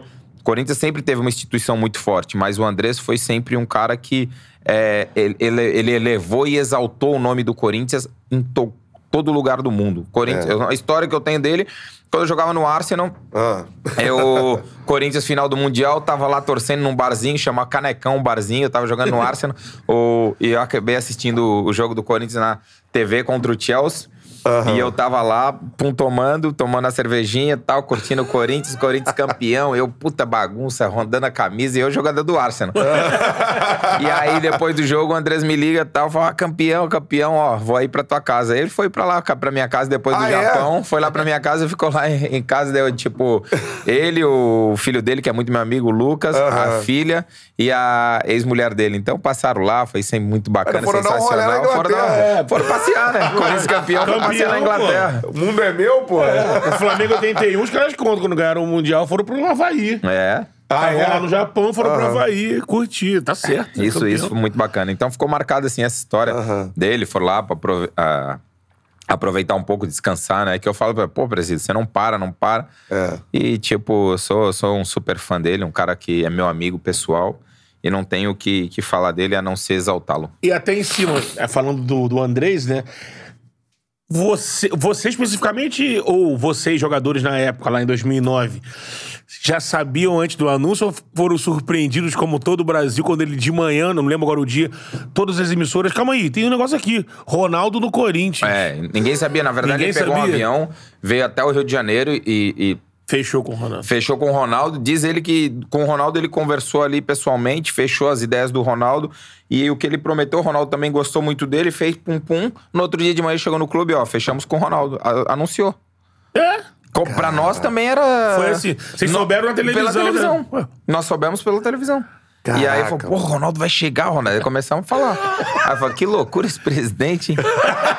Maluco, trouxe o Ronaldo pra jogar aí, ele é muito louco. Vamos ver o que vai fazer, né? Vamos ver o que, que vai dar. E, mas foi sensacional. Que, É. que, que jogada, que estratégia dele sensacional. Pra todas as. Tudo. Tudo, pra tudo Recolocou a marca do Corinthians em outro patamar. marca, né? marketing. E o Ronaldo jogou, Sim. pô. O Ronaldo É. não foi lá. Ganhou o a Copa do Ronaldo Brasil, jogou, ganhou pô, ganhou a Copa do. Brasil, jogou, voltou a jogar, voltou a fazer gol, feliz, sorridente, brincalhão. Porra, tá louco. O presidente é, é incrível. Não digo o presidente que eu falo, o Ronaldo também. Chegou lá. É, o presidente. É, é o presidente. É. O Ronaldo chegou lá com, com, com, com um sorriso no rosto, totalmente feliz, livre, sabe? É um cara que tinha passado. Pô, você olha a história do Ronaldo, é sensacional. 300 mil cirurgias, chegou tá lá. e- gravado no joelho dele. Exato, chegou ali, tipo, e com ambição de ser campeão. E, pô, ele pegou um grupo também que, que era sensacional. O nosso grupo é, de 2007, 2008, 2009 eh, não, não tinha como não encaixar. Era um grupo totalmente família, nós fazíamos coisas juntos, eh, concentrávamos juntos, era um respeito eh, um com o outro ali, dentro do treinamento também. Fechava o pau ali no treino, acabava, era todo mundo se abraçando. Então, tipo, a gente tava pra um objetivo só. E o Ronaldo entendeu aquela família ali. Ele entendeu que ele era. Não, ele, ele não seria só mais um ou seria só o Ronaldo. Ele sabia que, que ele queria algo a mais. Então, quando ele chegou, É. se enquadrou muito no, no, no clube, se enquadrou muito no, no aquilo que o, que o Mano Menezes tinha. Tava propondo para a equipe e foi onde deu toda essa repercussão e, e- e- e deu toda essa, essa é, energia, né? Digamos assim. E bastidores que eu quero saber nessa época era contratação, assim. Qual foi a primeira vez que tu viu o Ronaldo assim? Cara, o cara tá aqui, meu irmão. Chegou pra treinar, assim. Como é que foi? Eu, particularmente, já era amigo do Ronaldo. Porque, assim, eu sou amigo da Carol Sampaio aqui de São, de, Ah, do Rio, é. do Rio. Então, eu já conheci... Eu era o único atleta que conhecia o Ronaldo, de fato. Ah, você já conhecia? Eu já conhecia Já tinha o Ronaldo, já tinha resenha com ele, já tinha conhecido ele, já tinha ido algumas, alguns rolês com ele, então já tinha visto ele. Eu era o único atleta. Porém, os outros atletas ninguém conhecia. Tanto é que quando o Ronaldo chegou no Corinthians, quem concentrava no mesmo quarto com ele era eu. Era eu. tá. Caraca, É, então, tipo, na verdade, eu e o Ronaldo ficávamos no mesmo quarto e tal. Rapaz. E aí foi aonde ele começou a se soltar, onde eu falei pros caras que realmente o Ronaldo era resenha, gostava de zoar, gostava de brincar. Você fez essa ponte, É, né? tanto é que o Dentinho, primeiro, É, primeira, primeira, primeiro, quando o Ronaldo chegou, ele foi com uma roupa que eu não lembro da Nike. Ele foi com uma roupa, os caras falavam que parecia um pijama. Aí o Dentinho falou, pô, será que dá pra pendurar essa roupa? Porque a gente zoava os caras que iam com roupa ruim no, no vestiário. e a gente zo- pendurava. Daí eu falei, ah, Ronaldo, já, já vamos quebrar ele, já vamos pendurar. Daí o Dentinho foi e pendurou a roupa dele no meio do vestiário. Do já falou Ronaldo. assim, do Ronaldo já pendurou a roupa dele e falou assim, cheio ó, de medo, não, Dentinho. vê- Ó, medo pra cacete. Aí falou, Dentinho foi e pendurou. Falou, "Ah, você é pica mesmo. Pode pendurar que não dá nada, não. Daí, pô, o Ronaldo já entrou na resenha, já gostou. Daí, pô, já... Não, o Dentinho era meio apadrinhado do É, Ronaldo. daí depois virou mais, mais assim, né? Porque antes ele não conhecia, mas daí depois o Ronaldo apadrinhou ele como filho e tal. E, pô, aí era uma bagunça absurda. Nessa- Porra, imagina, mano. Nessa Mas o, o Ronaldo, você concentrava com o Ronaldo, mano. Sim, eu e o Ronaldo Pô, mas deve quarto. ser um. né, A galera acha que, né, o cara. Como é que é concentrar com o Ronaldo? Ele tem uma mania? O que, que, que ele faz, assim? O David Braz aqui contou as manias quando ele conversava com o Edmundo. Edmundo. Com pena do cara. pô. Não, Edmundo Ronaldo, perturbava. Ronaldo, Ronaldo é. é um cara, tipo, a gente fala, a gente fala que o Ronaldo não tinha infância, né? O cara é, É videogame. videogame, internet, telefone o tempo todo, brincava, só que dormia pra cacete também. É, né? Mas ele é, pô, gostava de zoar geral. Todo mundo ia lá pro nosso quarto, ficava na resenha, zoava. Aham. E, pô, ele gosta da bagunça, cara. Gosta da bagunça, brincar, zoava com os moleques, pra caceta, com o dentinho, com o Lulinha. Os caras tinham uma guerra absurda, e pegava a roupa de um, ia lá no quarto, jogava a mala do outro. Então, porra, era uma resenha absurda. assim. O Felipe, quando teve aqui, ele falou: ó, meu casamento resistiu ao Ronaldo. O Ronaldinho Gaúcho não, não aguentou 10 dias. o Ronaldo goleiro, tinha, é. É, tinha as o Ronaldo, baladas. o Ronaldo, na verdade, ele fazia, ah, fazia as festas, baladas, mas quem era casado, todo mundo ia com as, com as esposas, né? Então Sim, ele é. fazia muitos jantares na casa dele, a gente fazia festa, mas ele sempre também foi casado, Ronaldo. Então fazia um negócio mais. é, na verdade, família, né? Família. Fazia um negócio mais família. Então, os caras casados adoravam, né? Porque, pô, ele- a única coisa que ele não deixava o cara sair da casa dele oito- antes de 8 da manhã. Ah, então, é? tipo, a gente, a gente né? jogava no que raiar Paca- o dia. Pô, a gente jogava no Pacaembu e ele morava em Genópolis, é do lado. Ele falou, ó, jantaram lá em casa depois, hoje, depois do jogo. Cara, já fala, avisa as negas que nós vamos pra lá. Porra, ele já tava lá, já contratava o chefe, já colocava um sonzinho. A gente só sai. a- Muitas Ronaldo, vezes a gente saía da casa dele de segunda-feira, sete e meia, oito da manhã, o sol raiando. Que aí geralmente folgava na segunda. Folgava né? na segunda e tal. né? E aí, porra, mas era direto isso. É, porque o Felipe também falou isso. O Felipe falou assim: a diferença é que o Ronaldo ele é mais, pô, empresário europeu, dono de time. Mais classudo. É classudão, é isso que ele falou. É o O jantar. Ronaldinho o- parecia uma resenha mais pagode. É, é o chefe de cozinha, o DJ. Já o Ronaldinho, eu era couro comendo, sem hora pra acabar. É, É isso. isso. Eu já posso falar que é isso porque eu joguei com os dois. Né? Se o Ronaldo proibia de sair 8 da manhã, o Ronaldinho proibia de sair no dia, né? Não, Tem que ser, ó, Não, e o Ronaldinho tem um lance que ele, às vezes, ele chega, você fala com ele, ei, gaúcho, aí. É. Daqui a pouco ele some, daqui a pouco ele volta. de novo. É um evento Não, à é- não é à parte. toa que ele é o bruxo, né? Mas ele viu essa parada, resenha do Ronaldinho de grupo de pagode, Na galera verdade, conhecida? sim. Na verdade, Lá em eu, tenho uma, eu tenho uma resenha com o Gaúcho quando a gente foi pra seleção. É, a gente foi. É, é, a reestreia da- do Mineirão, nós fomos convocados. Eu fui convocado eu, o Hever e o Gaúcho. E o Gaúcho tava jogando. é, não lembro onde ele tava jogando, só sei que ele era domingo, dia das mães. E a gente. E eu lembro que era folga do Grêmio, eu ia fazer um churrasco. E eu aluguei uma chácara lá pra fazer. E o churrasco era tipo de meio-dia às cinco, a chácara. Eu, pô, convidei uma galerinha tal, tal. Tranquilinho. E aí eu e o Gaúcho, a gente saiu pra jantar aqui em São, é, lá em São Paulo. Aí eu falei, daí ele falou, pô, Dé, vamos sair, vamos ficar de boa e tal. Aí ele falou, não, vamos ficar de boa tal, tá tranquilo, vamos tomar Ó, uma 2013 só. ele tava no Grêmio. É, no 2013. Grêmio, então. Ele, ele tava no, no Galo, né, 2013. No Galo. Então vamos tomar uma tal. Eu acho que ele tava de folga depois da seleção e foi pra Porto Alegre. Aham. E eu tava de folga também do Grêmio e eu, eu só ia voltar a treinar segunda ou terça, se eu não me engano. Aí eu falei, porra, eu não vou pra Floripa, que, que eu tinha marcado de fazer alguma coisa em. Em, em Porto Alegre, churrasquinho, daí de boa. Tava lá meu irmão comigo e tal, ia ficar tranquilo. Aí a gente saiu aqui em São Paulo, saiu em São Paulo, porque a gente veio de Minas, ficou em São Paulo fazer. é, fazer. trocar de, de Conexão. voo, É. conexão, só que nós íamos dormir em São Paulo. Ia de manhã pra Porto Alegre. Daí eu falei, ah, beleza, vamos fazer. Daí eu... Vamos tomar uma só. É, tomar uma só. Ficamos no Emiliano lá. Daí a gente ficou no Emiliano lá em São Paulo. Daí o Ronaldinho, então, beleza e tal. daí daqui a pouco a gente saiu no barzinho ali e encontrou o Shake. E nosso voo era acho que 8 da manhã. Olha o Nosso, encontro. nosso voo era 8 e pouco da manhã. Aí tá tranquilo, né? Vamos encontrar o Shake e falar: Ô, ô Gaúcho, mas o voo é 8 lá em Congonhas, mano. O Shake morava lá em, em Alphaville. Alphaville, nossa. Outro lado, né? Aí, pô, fomos pra na resenha, tal, tal. Acabou a resenha, falou, pô, vamos lá na casa do Sheik tomar saideira. isso 5 da manhã, pô, vamos, vamos na casa do Sheik tomar saideira. Foda-se, vamos? Então, beleza, vamos, vamos tomar saideira na sa- casa do Sheik.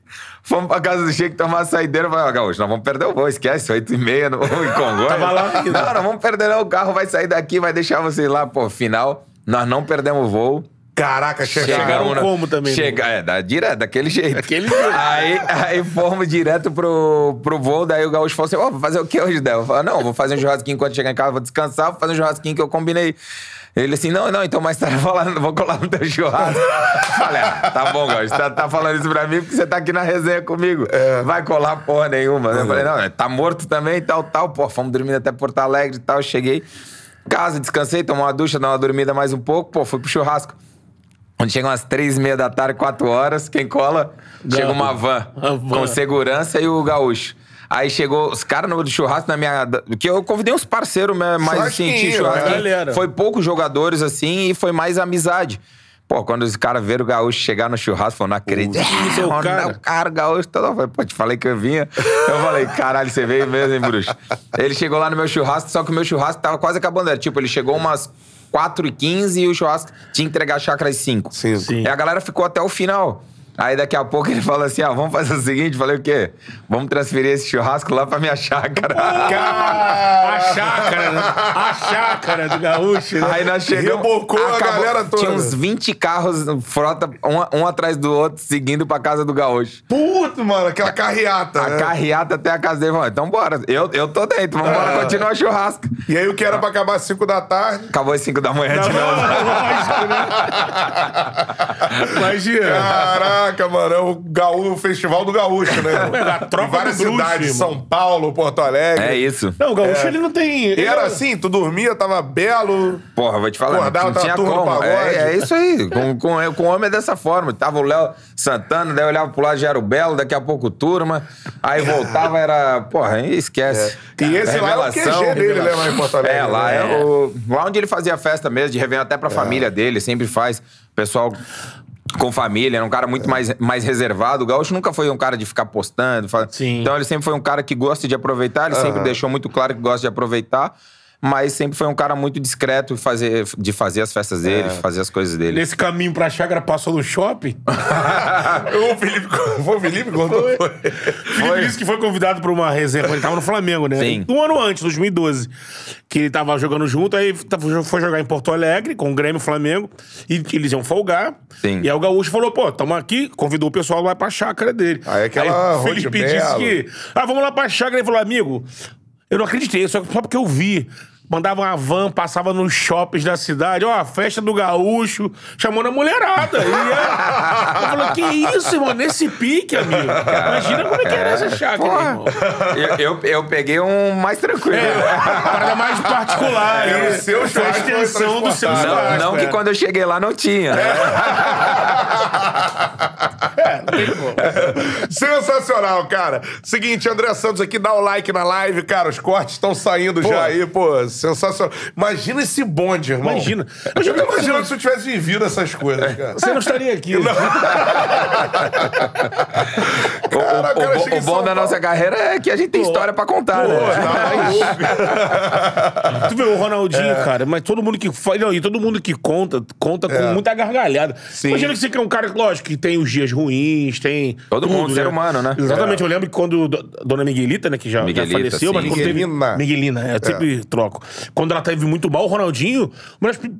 Pô, é raro. Foi a única vez que eu vi o Ronaldinho chorando, Sim, triste. sim, sim. Que ele tava até lá no Atlético, teve aquele jogo que a torcida homenageou do Galo, ele ficou É. super emocionado, mas quando todo mundo que vem aqui sente e fala do gaúcho, dá nisso, gargalhada, Sim, felicidade. sim, é, um- é um cara muito tranquilo, Mas né? é o que ele sempre aparentou jogando, né? O Gaúcho, Sim, ele jogava dando risada. Então é um cara que, tipo, ele, ele tem um, um- um- dentro dele uma, uma alegria absurda. Então, o. o- ele já nasceu com isso, né? Com o dom de jogar futebol e com, dor de, e com dom de ser alegre, né? Então, é um cara que sempre foi um cara muito alegre e conquistou tudo que conquistou na vida dele com aquilo que ele tem de mais humilde, que é o sorriso dele, que é uma pessoa simples. Pô, eu joguei o jogo agora do Ronaldinho Gaúcho, é, tem hum, seis, oito, um pouquinho antes de, é, talvez da...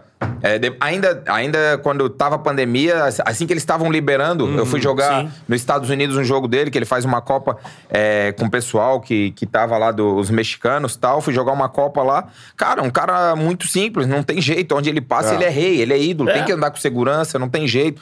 Mas ele chegou no jantar lá, cara, ele sentou do meu lado assim, e a gente tava brincando. Ele falou assim: ele chegou na churrascaria. Era churrascaria. Era uma churrascaria que, que patrocinou o evento e, e ia ter um jantar dele pra ele autografar umas bolas, tirar uma foto com o pessoal, é, o pessoal que ia, que ia fazer parte do evento. Ele chegou lá e falou, o garçom olhou pra ele e falou, quer comer o quê, Gaúcho? Ele falou, não, não, traz um arroz e feijão pra mim lá, uma carne e dois, e dois zoiudo. Aham. Ovo, ovo.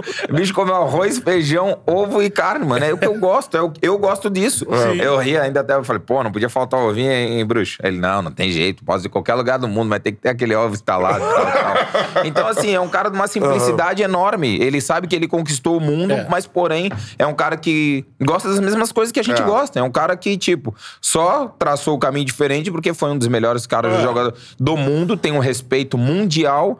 Mas, poxa, você vê a simplicidade do cara é enorme. É um cara que, que, que gosta de curtir, gosta de dar um- fazer o rolê dele. Então, é um cara extraordinário. E Deus deu esse dom pra ele. É, A gente vai fazer o Chala Podcast na casa do Ronaldinho lá em Porto Alegre. Pô, tá marcado. É isso. Pô, Fica a ideia aí, ó. essa logística vão embora, irmão. Vai lá com tudo. Imagina. É. Agora, ô, ô, André, vamos falar já da sua passagem pelo Arsenal, mas antes, é, sobre os jogadores. é, em, em relação ao mais brabo que você viu, mano. O cara que você jogou com o Ronaldo, o Ronaldinho, meu irmão. De você olhar te assim, ou uma que- jogada que você não acredita no que aconteceu. Assim, você fala, cara, esse cara é.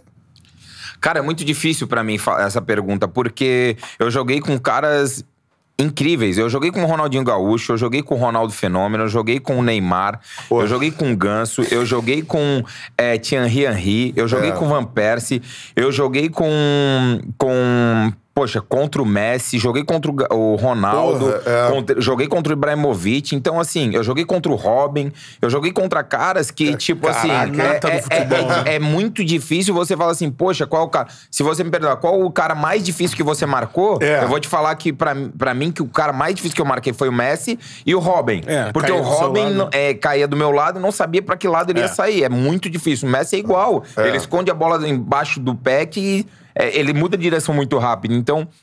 Esses foram os dois atletas que eu mais tive dificuldade de marcar, que é o Messi e o Robin. Tem que ter E- ajuda ali no setor. ali, né? Exato. Vai e o outro vem. Exatamente. É. Então, mas pra dizer qual o cara mais foda que eu joguei, cara, eu sou muito fã do Ronaldo. Eu sou o Ronaldo, fenômeno, por tudo que ele passou na carreira dele. Mas, poxa, eu não posso dizer que o Ronaldinho fica atrás, que o. Romário. Pô, joguei com, contra o Romário. Joguei É. Flamengo e Vasco. O Romário, pelo amor de Deus, o Romário é, é craque pra mim. É. Joguei contra o Romário, joguei contra Caraca, milhares de mano. jogadores que, tipo, não, não tem como eu falar, né? apontar um jogador só, É. sabe? Então, é, eu vivi experiências enormes dentro do futebol que eu jogava com os caras no videogame. É. Então, assim, eu consegui jogar Champions League, UEFA League, é, campeonato inglês, campeonato brasileiro, Copa do Brasil, Libertadores, Jogou contra esses caras que, né? que, que são absurdos. É. Então, tipo, eu não tenho o que falar. Pô, É. joguei com o Giroud, com, com o Cazorla, com, É. com, com o Arteta, que é treinador hoje. Pô, cara, cara craque que, É. que os caras são sensacionais. É. Sobre, sobre essa galera aí, primeiro eu queria que você falasse, você falou, um dos caras mais difíceis, foi, ou, ou o Robin ou o Messi, né? É. Mano, eu fico imaginando, cara, a gente tentou jogar bola e tal. né? tu assim parado, irmão. E vem o Messi pra cima de você, assim. Queria que você. Você já jogou contra o Messi várias vezes, né? É, você lembra a vez que você foi bem assim, porra, eu anulei o Messi esse dia? Tem. Eu tenho um jogo que eu joguei muito, foi jogo do Brasil e Argentina em Rosário Central. Nós ganhamos de Aham. 3 a 0 Luiz Fabiano. E, e jogou Fabiano, o gol né? do Luiz Fabiano, jogou o Robinho, o Kaká. E eu joguei titular. Joguei muito esse jogo. E, pô, tava jogando... é, é, Messi, Agüero, Porra. é, Di Maria, Maria. Higuaín... É, porra, tava jogando Aquele time, o né? time fenômeno da Argentina. E nós ganhamos de 3 a 0 atropelamos eles. E esse jogo, posso falar, porra, arrebentei. É. E eu, tipo, anulei o Messi. O Messi jogou nada esse jogo. Ah, botou no bolso No o Messi. bolso, esse. pô. Mas também é é, o, é jogo que, que, que lembro, assim, da minha carreira, que foi um jogo incrível. É. E que, tipo, eu tenho essa, Pô, é eu tenho essa foda, lembrança. pô. É, É. pô, isso é Que história, isso? né? Isso é Vocês estavam- bacana. Não, ainda mais ser contra a Argentina lá É, dentro. pô, em Rosário, porra. uma pressão, o estádio é pequenininho, assim, É. a torcida um bafo absurdo. Nós fomos lá, Kaká jogou demais esse jogo, o Robinho. É. Pô, os caras, sensacional. Pô, muito foda. Que isso, tá maluco. Fala aí, Não, Beto. entrando, já que o, ele- o André citou a seleção, é, falar um pouco dessa tua chegada na seleção, porque você já chega na seleção em 2009, pelo seu futebol no Corinthians, você chega pra dois jogos de eliminatória e já a convocação pra Copa das Confederações, né? Que, aí, que já era aquela competição que, teoricamente, já vai ali um grupo Mais ou menos mais ou menos um ano depois vai pra Copa. É, é. E você vai muito bem, você ganha titularidade, né? Como é que foi é, já chegar em dois jogos de eliminatória e na sequência tava numa competição oficial, né, com a seleção? Os jogos da eliminatória eu acabei jogando, entrei nos jogos, não, não fui titular. Eu só ganhei a titularidade no jogo já da Copa das Confederações, Já, que né? eu fui campeão para Aham. eu fui eu fui convocado pra Copa das Confederações e mas eu ganhei a minha titularidade no segundo jogo. Contra o Egito? Eu- é, eu, pri- eh, primeiro jogo eu entrei, entrei bem e daí depois eu joguei todos os jogos titulares. Só saí no último jogo, que eu não tava tão bem nesse último jogo, que o Bra... a gente, a perdendo. gente ganhou, é, a gente ganhou 3 a 2 de virada, É, né, virada. gol do Lúcio de cabeça. Lúcio, é. e o Daniel Alves entrou no meu lugar, inclusive ele fez aquele gol de falta. Isso. É, que ele entrou na lateral esquerda e o Isso. Mike ficou na direita. Isso. Esse jogo que eu não tava tão bem. Até, inclusive, eu achei que eu ia sair pro Kleber É e quem contra- entrou foi o Dani Alves. É contra o a África, né? Do Joel na semifinal, né? Foi, foi isso. Que ele faz o gol de falta.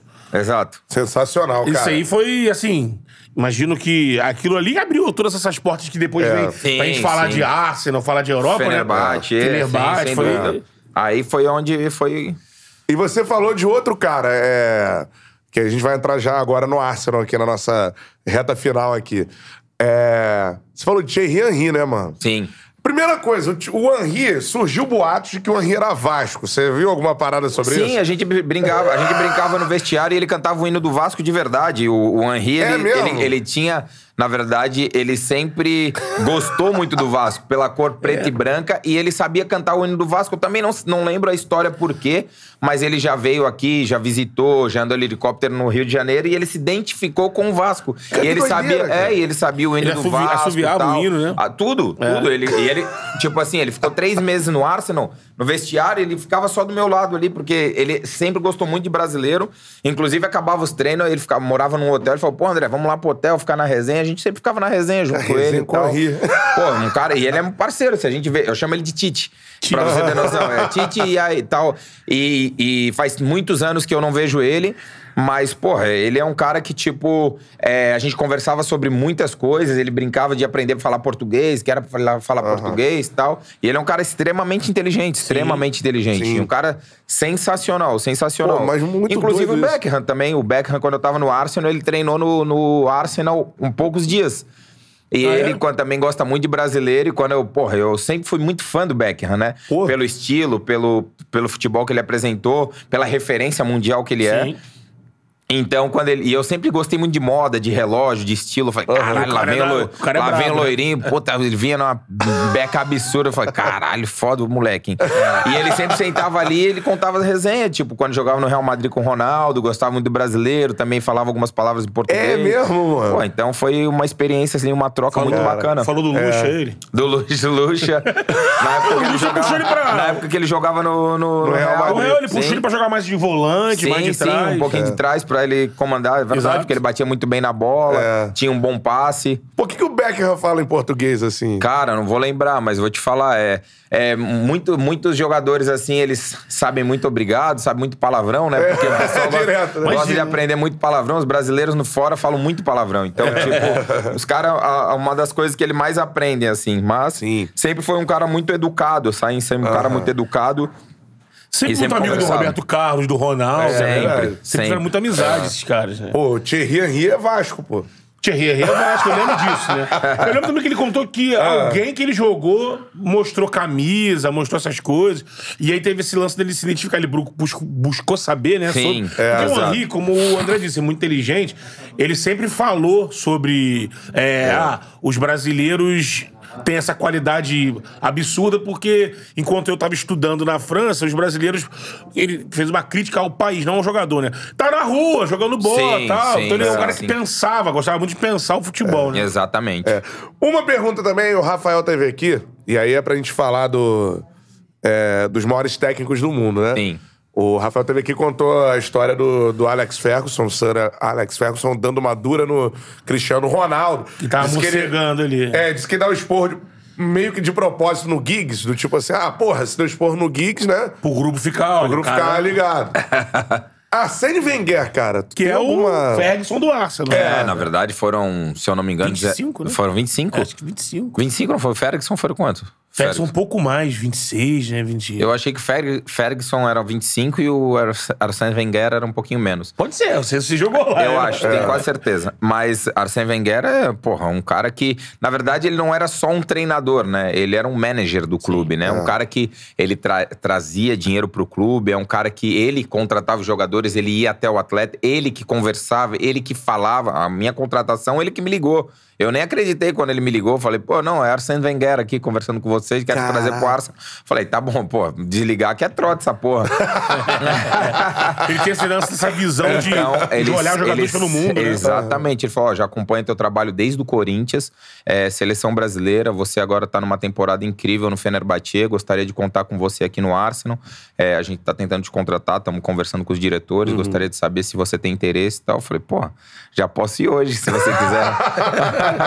Mas é um cara muito inteligente, um cara que, né? que tinha uma visão, um cara que fez a transformação do futebol inglês, eu posso dizer, porque Ah. ele é um cara que fez um time que jogava com a bola no pé. Pode ver, o campeonato inglês era só balão, só Sim. por cima. Ele construiu um time com Bergkamp, Thierry Henry, Gilberto Silva, Pierre. Ljungberg. Ljungberg, é, pô, esses caras aí, é, Churran, esses caras aí são cara, caras que, tipo, marcaram época no Arsenal pelo time que eles fizeram. Não só pelo time, mas por como jogar bonito. Sim. Jogar com a bola no pé, fazer gols, ganhar títulos. Patrick então, Vieira, né? Patrick Vieira. É. É. Então são caras que, tipo, é, transformaram o futebol inglês. Hoje o futebol inglês, você vê, é totalmente diferente do, de, de 20 anos atrás.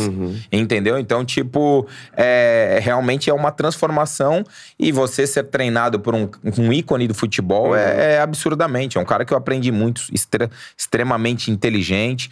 É um cara que, pô, era, era muito, cobrava muito. É um cara que conversa com os atletas, mas também é um cara, porra, do bem. Totalmente do bem, um cara inteligente.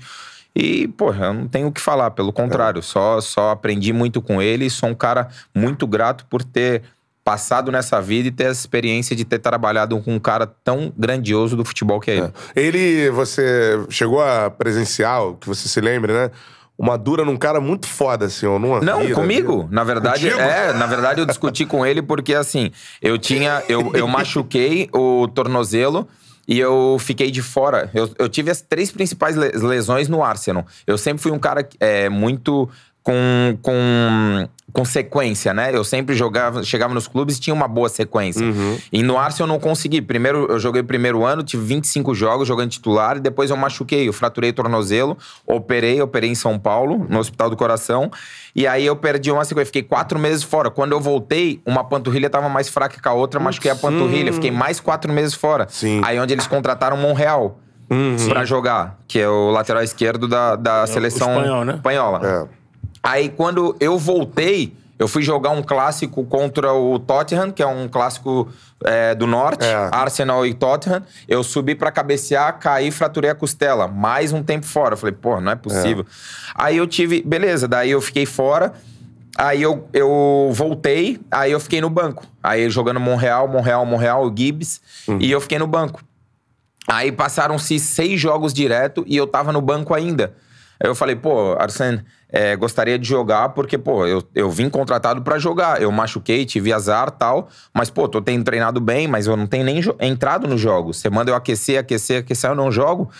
Aí, e, o, e o, um dia antes de fechar a janela, o Fenerbahçe veio e me fez a mesma proposta pra eu ser comprado pelo mesmo valor que o Arsenal me comprou pra eu voltar. voltar. E eu tinha muita moral no Fenerbahçe. Muita moral. É. Eu ganhei, cheguei lá em dois anos, ganhei título, a É. torcida me amava. Me ama até hoje e É. tal. Pô, campeonato turco, eu eh, tava totalmente adaptado. Eu falei, pô, quero voltar. Se eu não tô jogando no Arsenal, eu, eu sempre fui assim, eu, eu jogo pelo amor que eu tenho ao futebol, não o dinheiro que eu ganhava. Eu ganhava muito mais no Arsenal do que no, Sim. no Fenerbahçe. Mas, É. porra, e eu não tava contente nem feliz recebendo. E eu tinha cinco anos de contrato ainda. Eu queria jogar. O futebol, pra mim, a, a- a arte que, que tem, a magia do futebol, é você estar dentro de campo. É. Não você receber, só receber, receber por, por aquilo que você tá fazendo. Então eu sentia isso dentro de mim. E eu tinha potencial pra jogar. E ele falou pra mim: não, não, André, eu não vou te liberar pro Fenerbahçe. Dia 31, me lembro até hoje, dia 31 de maio era fechar a janela. Ele falou: não vou te liberar, mas você vai jogar. Eu vou te colocar pra jogar. Passou mais um, mais dois, mais três jogos. No quarto jogo, ou no quinto ou sexto, eu não lembro. Ele mandou aquecer, porque eu cheguei no vestiário e falei: pô, vou jogar hoje. Ele falou: hoje você vai jogar. Aí eu mandou aquecer no intervalo. Pô, falei, no intervalo já mandou aquecer, coisa linda, vou entrar já já. É. Aqueci, aqueci, aqueci, não me colocou pra jogar, acabou o jogo. Puta. Caramba, eu lembro que tinha uma caixa no meio do vestiário quando eu entrei. Mano, eu já cheguei chutando a caixa, já cheguei, ah, já cheguei xingando, gritando pra caramba, fui lá na sala dele. Caraca, mano. Aí eu lembro que eu chamei o, o, o diretor, eu falei, porra, manda esse filho da puta. Já xinguei pra caceta. dizer que eu não sou moleque e tal. Ele me falou que eu ia jogar, isso aqui eu não joguei. Ele não me liberou pra jogar no coisa. Aí ele pediu pra, tira, tira o André, tira o André, que ele tá. é, Fora de si. Fora de si, daí ele me tiraram, daí eu Caraca, relaxei, mano. daí a Arteta me segurou, os caras me seguraram, falando, Walcott, eu lembro. Os caras me seguraram ali e O falaram. Walcott é rápido, chegou já. Eu falei, não, calma, calma, senão você vai perder a razão e tal. É. Os caras que eram muito mais chegados a mim, assim, era o Casorla, o Arteta, Caraca, o, o, o Senhar. Falaram, não, fica tranquilo. Quase foi pra cima do É, Wenger. Não, eu quase, eu tava cego, cego. Aí e ele viu que ele tinha feito Ele tinha me, não tinha me liberado, falado pra mim que eu ia jogar e não me colocou. Então, pô, não me fala ou me libera. Sim, Pelo menos eu vou é. jogar no outro clube. E ele não. Daí no outro dia, no treinamento, ele me chamou na sala pra conversar. Já tava mais de cabeça fria. Até pedi desculpa pra ele e tal. Aí ele me chamou e falou assim: ó, André. eu- a gente vai te liberar pra qualquer clube que você queira ir hoje e só poderia ser transferido pro Brasil naquela época. E o Arsenal vai pagar todo o teu salário. Aí eu falei, beleza. Daí onde o Luxemburgo. que foi injusto, É, então. Foi muito injusto. Ele viu que ele errou e falou: e a gente vai pagar, arcar com todo o teu salário, Por isso fica você não foi tranquilo. à frente no Arsenal. Foi aonde eu não fui à frente no Arsenal, foi aonde eu vim Veio pro- emprestado pro, Grêmio, quando o Luxemburgo me ligou que a gente fez aquele super time lá no, no Grêmio e a gente não conseguiu ganhar. Pô, que, que história, cara. Isso, essa aí é daquelas que a gente gosta. né? Pô, e essa é internacional. Não vem guerra, seu merda. Ô, Wenger, ô, Will! Agora, é, É, É, você inglês, chegou- né? Eu já tava no outro nível. Tava, quando, quando eu cheguei. Quando, eu, o Wenger quando, eu, quando eu cheguei, fuck off. What the fuck are you what doing? the fuck? Oh, man. O Wenger abre a salinha dele, tranca, tira o olho. Agora, já tá aqui pra acabar. Você falou, eu vou pegar esse gancho aqui antes da gente, pra finalizar. Você falou em justiça. Não posso deixar de perguntar isso. A gente falou rapidamente aqui da Sim, claro. seleção. Você jogou a Copa das Confederações, virou titular na Copa das Confederações. Depois, bem, e você não vai pra Copa do Mundo. Sim, na verdade, assim, eu não fui pra Copa do Mundo por talvez é, indisciplina da minha parte. É, eu falo isso te todo mundo. Na isso. verdade, eu perdi um ônibus lá, na, lá na Bolívia. Isso eu perdi rolou. um ônibus, um ônibus lá na Bolívia quando a gente tava concentrado com a seleção. E o Dunga é um cara muito rígido, né? Com horário, com tudo. O cara Caraca. trabalhou no Japão, o cara trabalhou. Então ele é um cara pelo certo, né? E eu sou um cara assim que, tipo, eu sou muito feliz pela minha história no futebol. Eu joguei 22 anos, Sim. profissional talvez eu joguei 14, eu tenho 14 títulos, eu, eu ganhei título no Flamengo, no Corinthians, ganhei no é, maioria dos clubes que eu passei.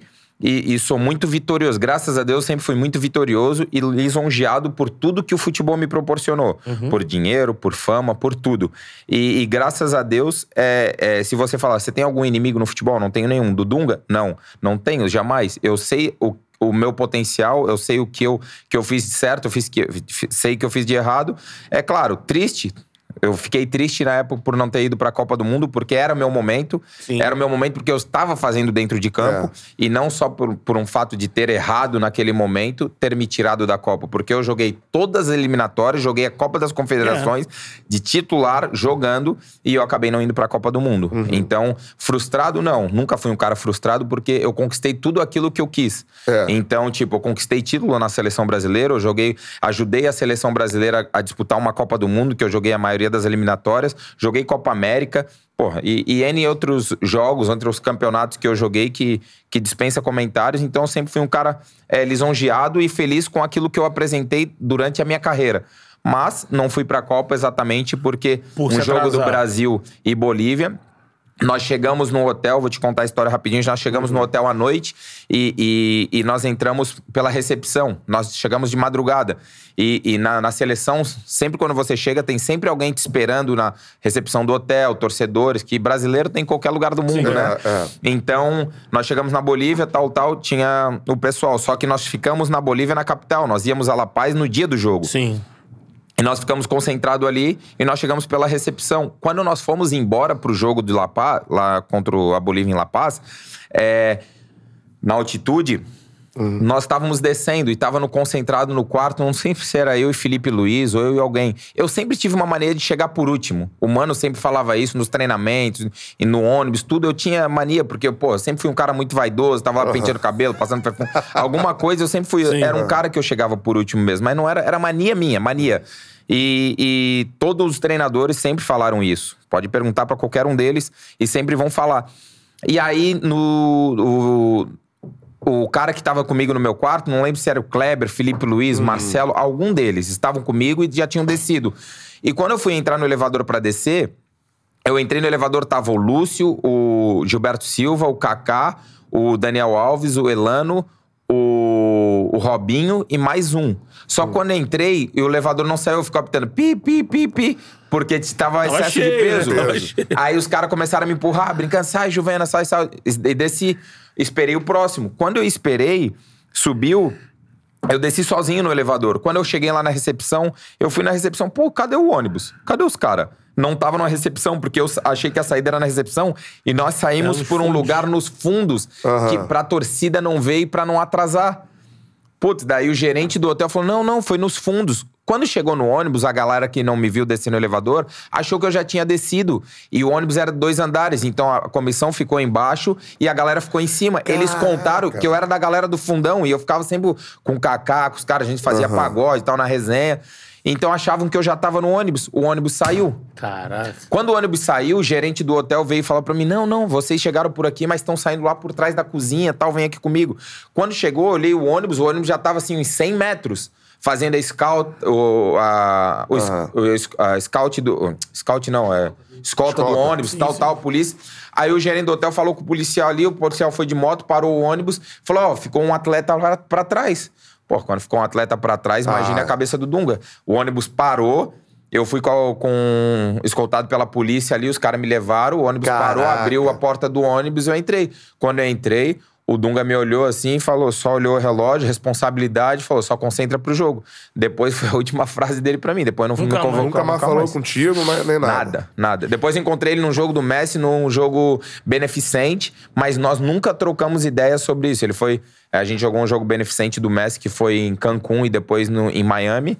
E ele foi até o treinador tal, mas a gente nunca trocou ideia sobre isso. Caraca, mano, por causa de, né? É, um Eu, na minha concepção, foi por causa disso, porque fora Sim. isso eu não errei mais nada na seleção. Aham. Você acha exagerado Nada. essa tomada? Eu achei, É, eu né? achei, exato. Você cumpriu tudo, foi nos jogos, foi Porra, titular. eu- exato, eu Um ajudei. Não, pelo um erro, porra, É. de fato, tudo bem. é, não, não poderia fosse não superar. por noitada, mas, alguma coisa é, assim. é, porra, não- e po- ele poderia me falar. Talvez eu também tô falando besteira, falando que talvez não seja o que eu ache. Porque a gente nunca trocou ideia, nunca perguntou. E nunca falou pra mim, André, por que, que você não foi pra Copa? Ó, você não foi pra Copa por isso, isso, isso.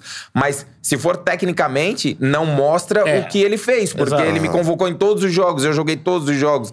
Porra, eu tava na seleção esse tempo todo, fiquei na seleção seis anos, seis, sete anos. Então, é, eu trabalhei com Dunga, com Mano Menezes, com o Filipão. É. Então, não era só isso. E se foi por causa disso, eu, eu gostaria muito. Eu nunca con- encontrei ele, gostaria muito de perguntar Se ele. ó, foi isso. Realmente, Dunga, não fui por causa daquele fato. Se ele me falar é, eu falo, beleza. Essa Pô, então, você opinião. não sabia, o Dunga tá aqui. Pô, traz ele. Imagina, traz ele que a gente já pergunta. programa de auditório, seu É. Dunga tá aqui pra resolver essa. Por isso ficou pro Você final. vê as coisas que acontecem, É né, isso. cara? Assim, eu nunca tinha, eu não lembrava, de- é, vendo, estudando o, o programa pra hoje. Eu falei assim, caramba, eu não lembro da época dessa discussão, assim. É, ah, Foi uma escolha, porque é engraçado mesmo, ele leva. Mas o escolha não, não existe, Não existe, porque, porque eles, você era eu- titular. eu- Michel Bastos é meu amigo até hoje. Isso. Ele É. levou o Michel Bastos e levou. O Michel Bastos jogava de meia na França É e jogava o. O Ser- Serginho, não, é o. No Cruzeiro, jogava de meia também no Cruzeiro, o lateral esquerdo Gilberto. Gilberto, aqui com a gente. Os dois, os dois jogavam de meio. É isso, é isso. E eu era o único lateral esquerdo da posição de função de tu- titular. Eu tava na- no quarto natural. Estava em Istambul, ia sair a relação da, da Copa do Mundo. Eu já tava esperando a convocação. Caraca, foi assim. Tava eu tava- e o Christian, o Aham. Baroni, a gente tava sentado. Quando o Dunga falou Michel Bastos do Lyon e Gilberto. e Gilberto do Cruzeiro, o Christian levantou, começou a chorar e saiu da sala. Pode perguntar pro Christian. Caraca. Christian, Cris Volante. Christian Volante, saiu come- ele é meu compadre, Sim, né? sim. Ele levantou, começou a chorar e saiu da sala. Eu falei, calma, Christian, não, não foi, não foi pra ser, não, não era pra ser. Acabou. Caraca, Decepção, mano. né? Cara, com essa resenha, assim, que não dá pra dizer que é espetacular, que é uma parte triste da carreira do André. mas é uma... Não, mas É, triste, mas nada que, Mas que, que abale, afere né? e que É, me abale. sim. Se você vê o Dunga hoje, pô, tomo cerveja com ele. Ele não gosta de cerveja, toma vinho? Eu tomo vinho com ele, trocamos uma ideia. Eu não tenho, graças a Deus, Mágoa, a minha né? carreira, nunca fiquei com mágoa de ninguém Aham. e nunca tenho um, um inimigo no futebol. Talvez muitos não gostem de mim, mas É. que, eu, que eu saiba, eu nunca tive um inimigo no futebol. E se eu tiver, eu gostaria de resolver, porque Aham. eu sempre fui um cara muito é, pra frente, um cara que sempre me é, relacionei muito bem com as pessoas e com os grupos que eu passei. Então, só tenho a agradecer ao futebol por ter me proporcionado milhares de amizade. E o Charla Podcast só tem a agradecer a você, cara, Muito por essa bom. resenha espetacular, esclarecedora. Falamos sobre tudo, sobre a Exato. carreira inteira do André. Palmas para André Santos. Ô, André! já está convidado a voltar mais vezes, mano. Tem muita coisa pra gente falar. Tio Fenerbahçe também, que é uma parte importantíssima da sua carreira. Próxima vez nós temos que fazer um churrasco e gelado. É? Porque a resenha tem, pra, é resenha tem pra caramba. Resenha isso. vai. Eu quero Irmão, agradecer. muito obrigado de verdade. Que Além de ser seu fã como jogador, ainda mais agora, desde a época lá que eu cobri o Flamengo, sempre tratou todo mundo super bem. Além de ser um craque, cara. Você Obrigado. é dos Lateral últimos craque. moicanos aí, o lateral craque, né? Aquele cara que vai ao fundo, que tem técnica pra jogar no meio. Então, mano, desejo tudo de bom aí no que você fizer na sua carreira daqui pra frente. Tamo junto, que precisar do Charla, a gente tá aí. Eu agradeço a vocês, muito obrigado pelo convite, sem dúvida alguma. Obrigado a todo o staff de vocês que estão aí fora. Obrigado pela forneria, pizzaria, Centauro, onde vocês têm a parceria. O que vocês precisarem de mim sempre, a gente tá sempre à disposição. E fico muito grato lisonjeado, porque foi um super papo aqui. Curtiu? E agra- agradeço a vocês e todo sucesso pro, pro Charla Podcast. Pô, show de bola, Valeu. cara. Vai a forneria lá pra Floripa. Tamo junto, é, é isso aí. Valeu, Miguelzinho pega o teu endereço lá e a gente passa pro pessoal. É isso. Valeu, galera. Que resenha, Que Betão? resenha daquelas, Show é. de bola, né? Aquela que a gente Daquelas, gosta, isso Tá aí. pago. Tá pago. Tá pago. Galera, vem os cortes do André. Amanhã tem ao vivo, né? Tem. Uma hora da tarde, é isso? Uma hora da tarde, Vanessa Rich vai estar aqui com a gente, pô. Eu não vou poder participar. É. O Matheus vai estar com Mateuzinho você. vai te estar. substituir. Pô, sempre fui fã da Vanessa, infelizmente. Queria muito participar. Isso aí. Mas lá a Super vai me, vai me segurar lá. Show de bola, cara. Seguinte, ó. Amanhã então, Vanessa Rich, uma hora da tarde. Uma hora. Vem os cortes do André, o que não falta nessa resenha é corte, galera, beleza? Esse é o Charla Podcast. Aquele abraço, tamo junto, é nóis. Valeu.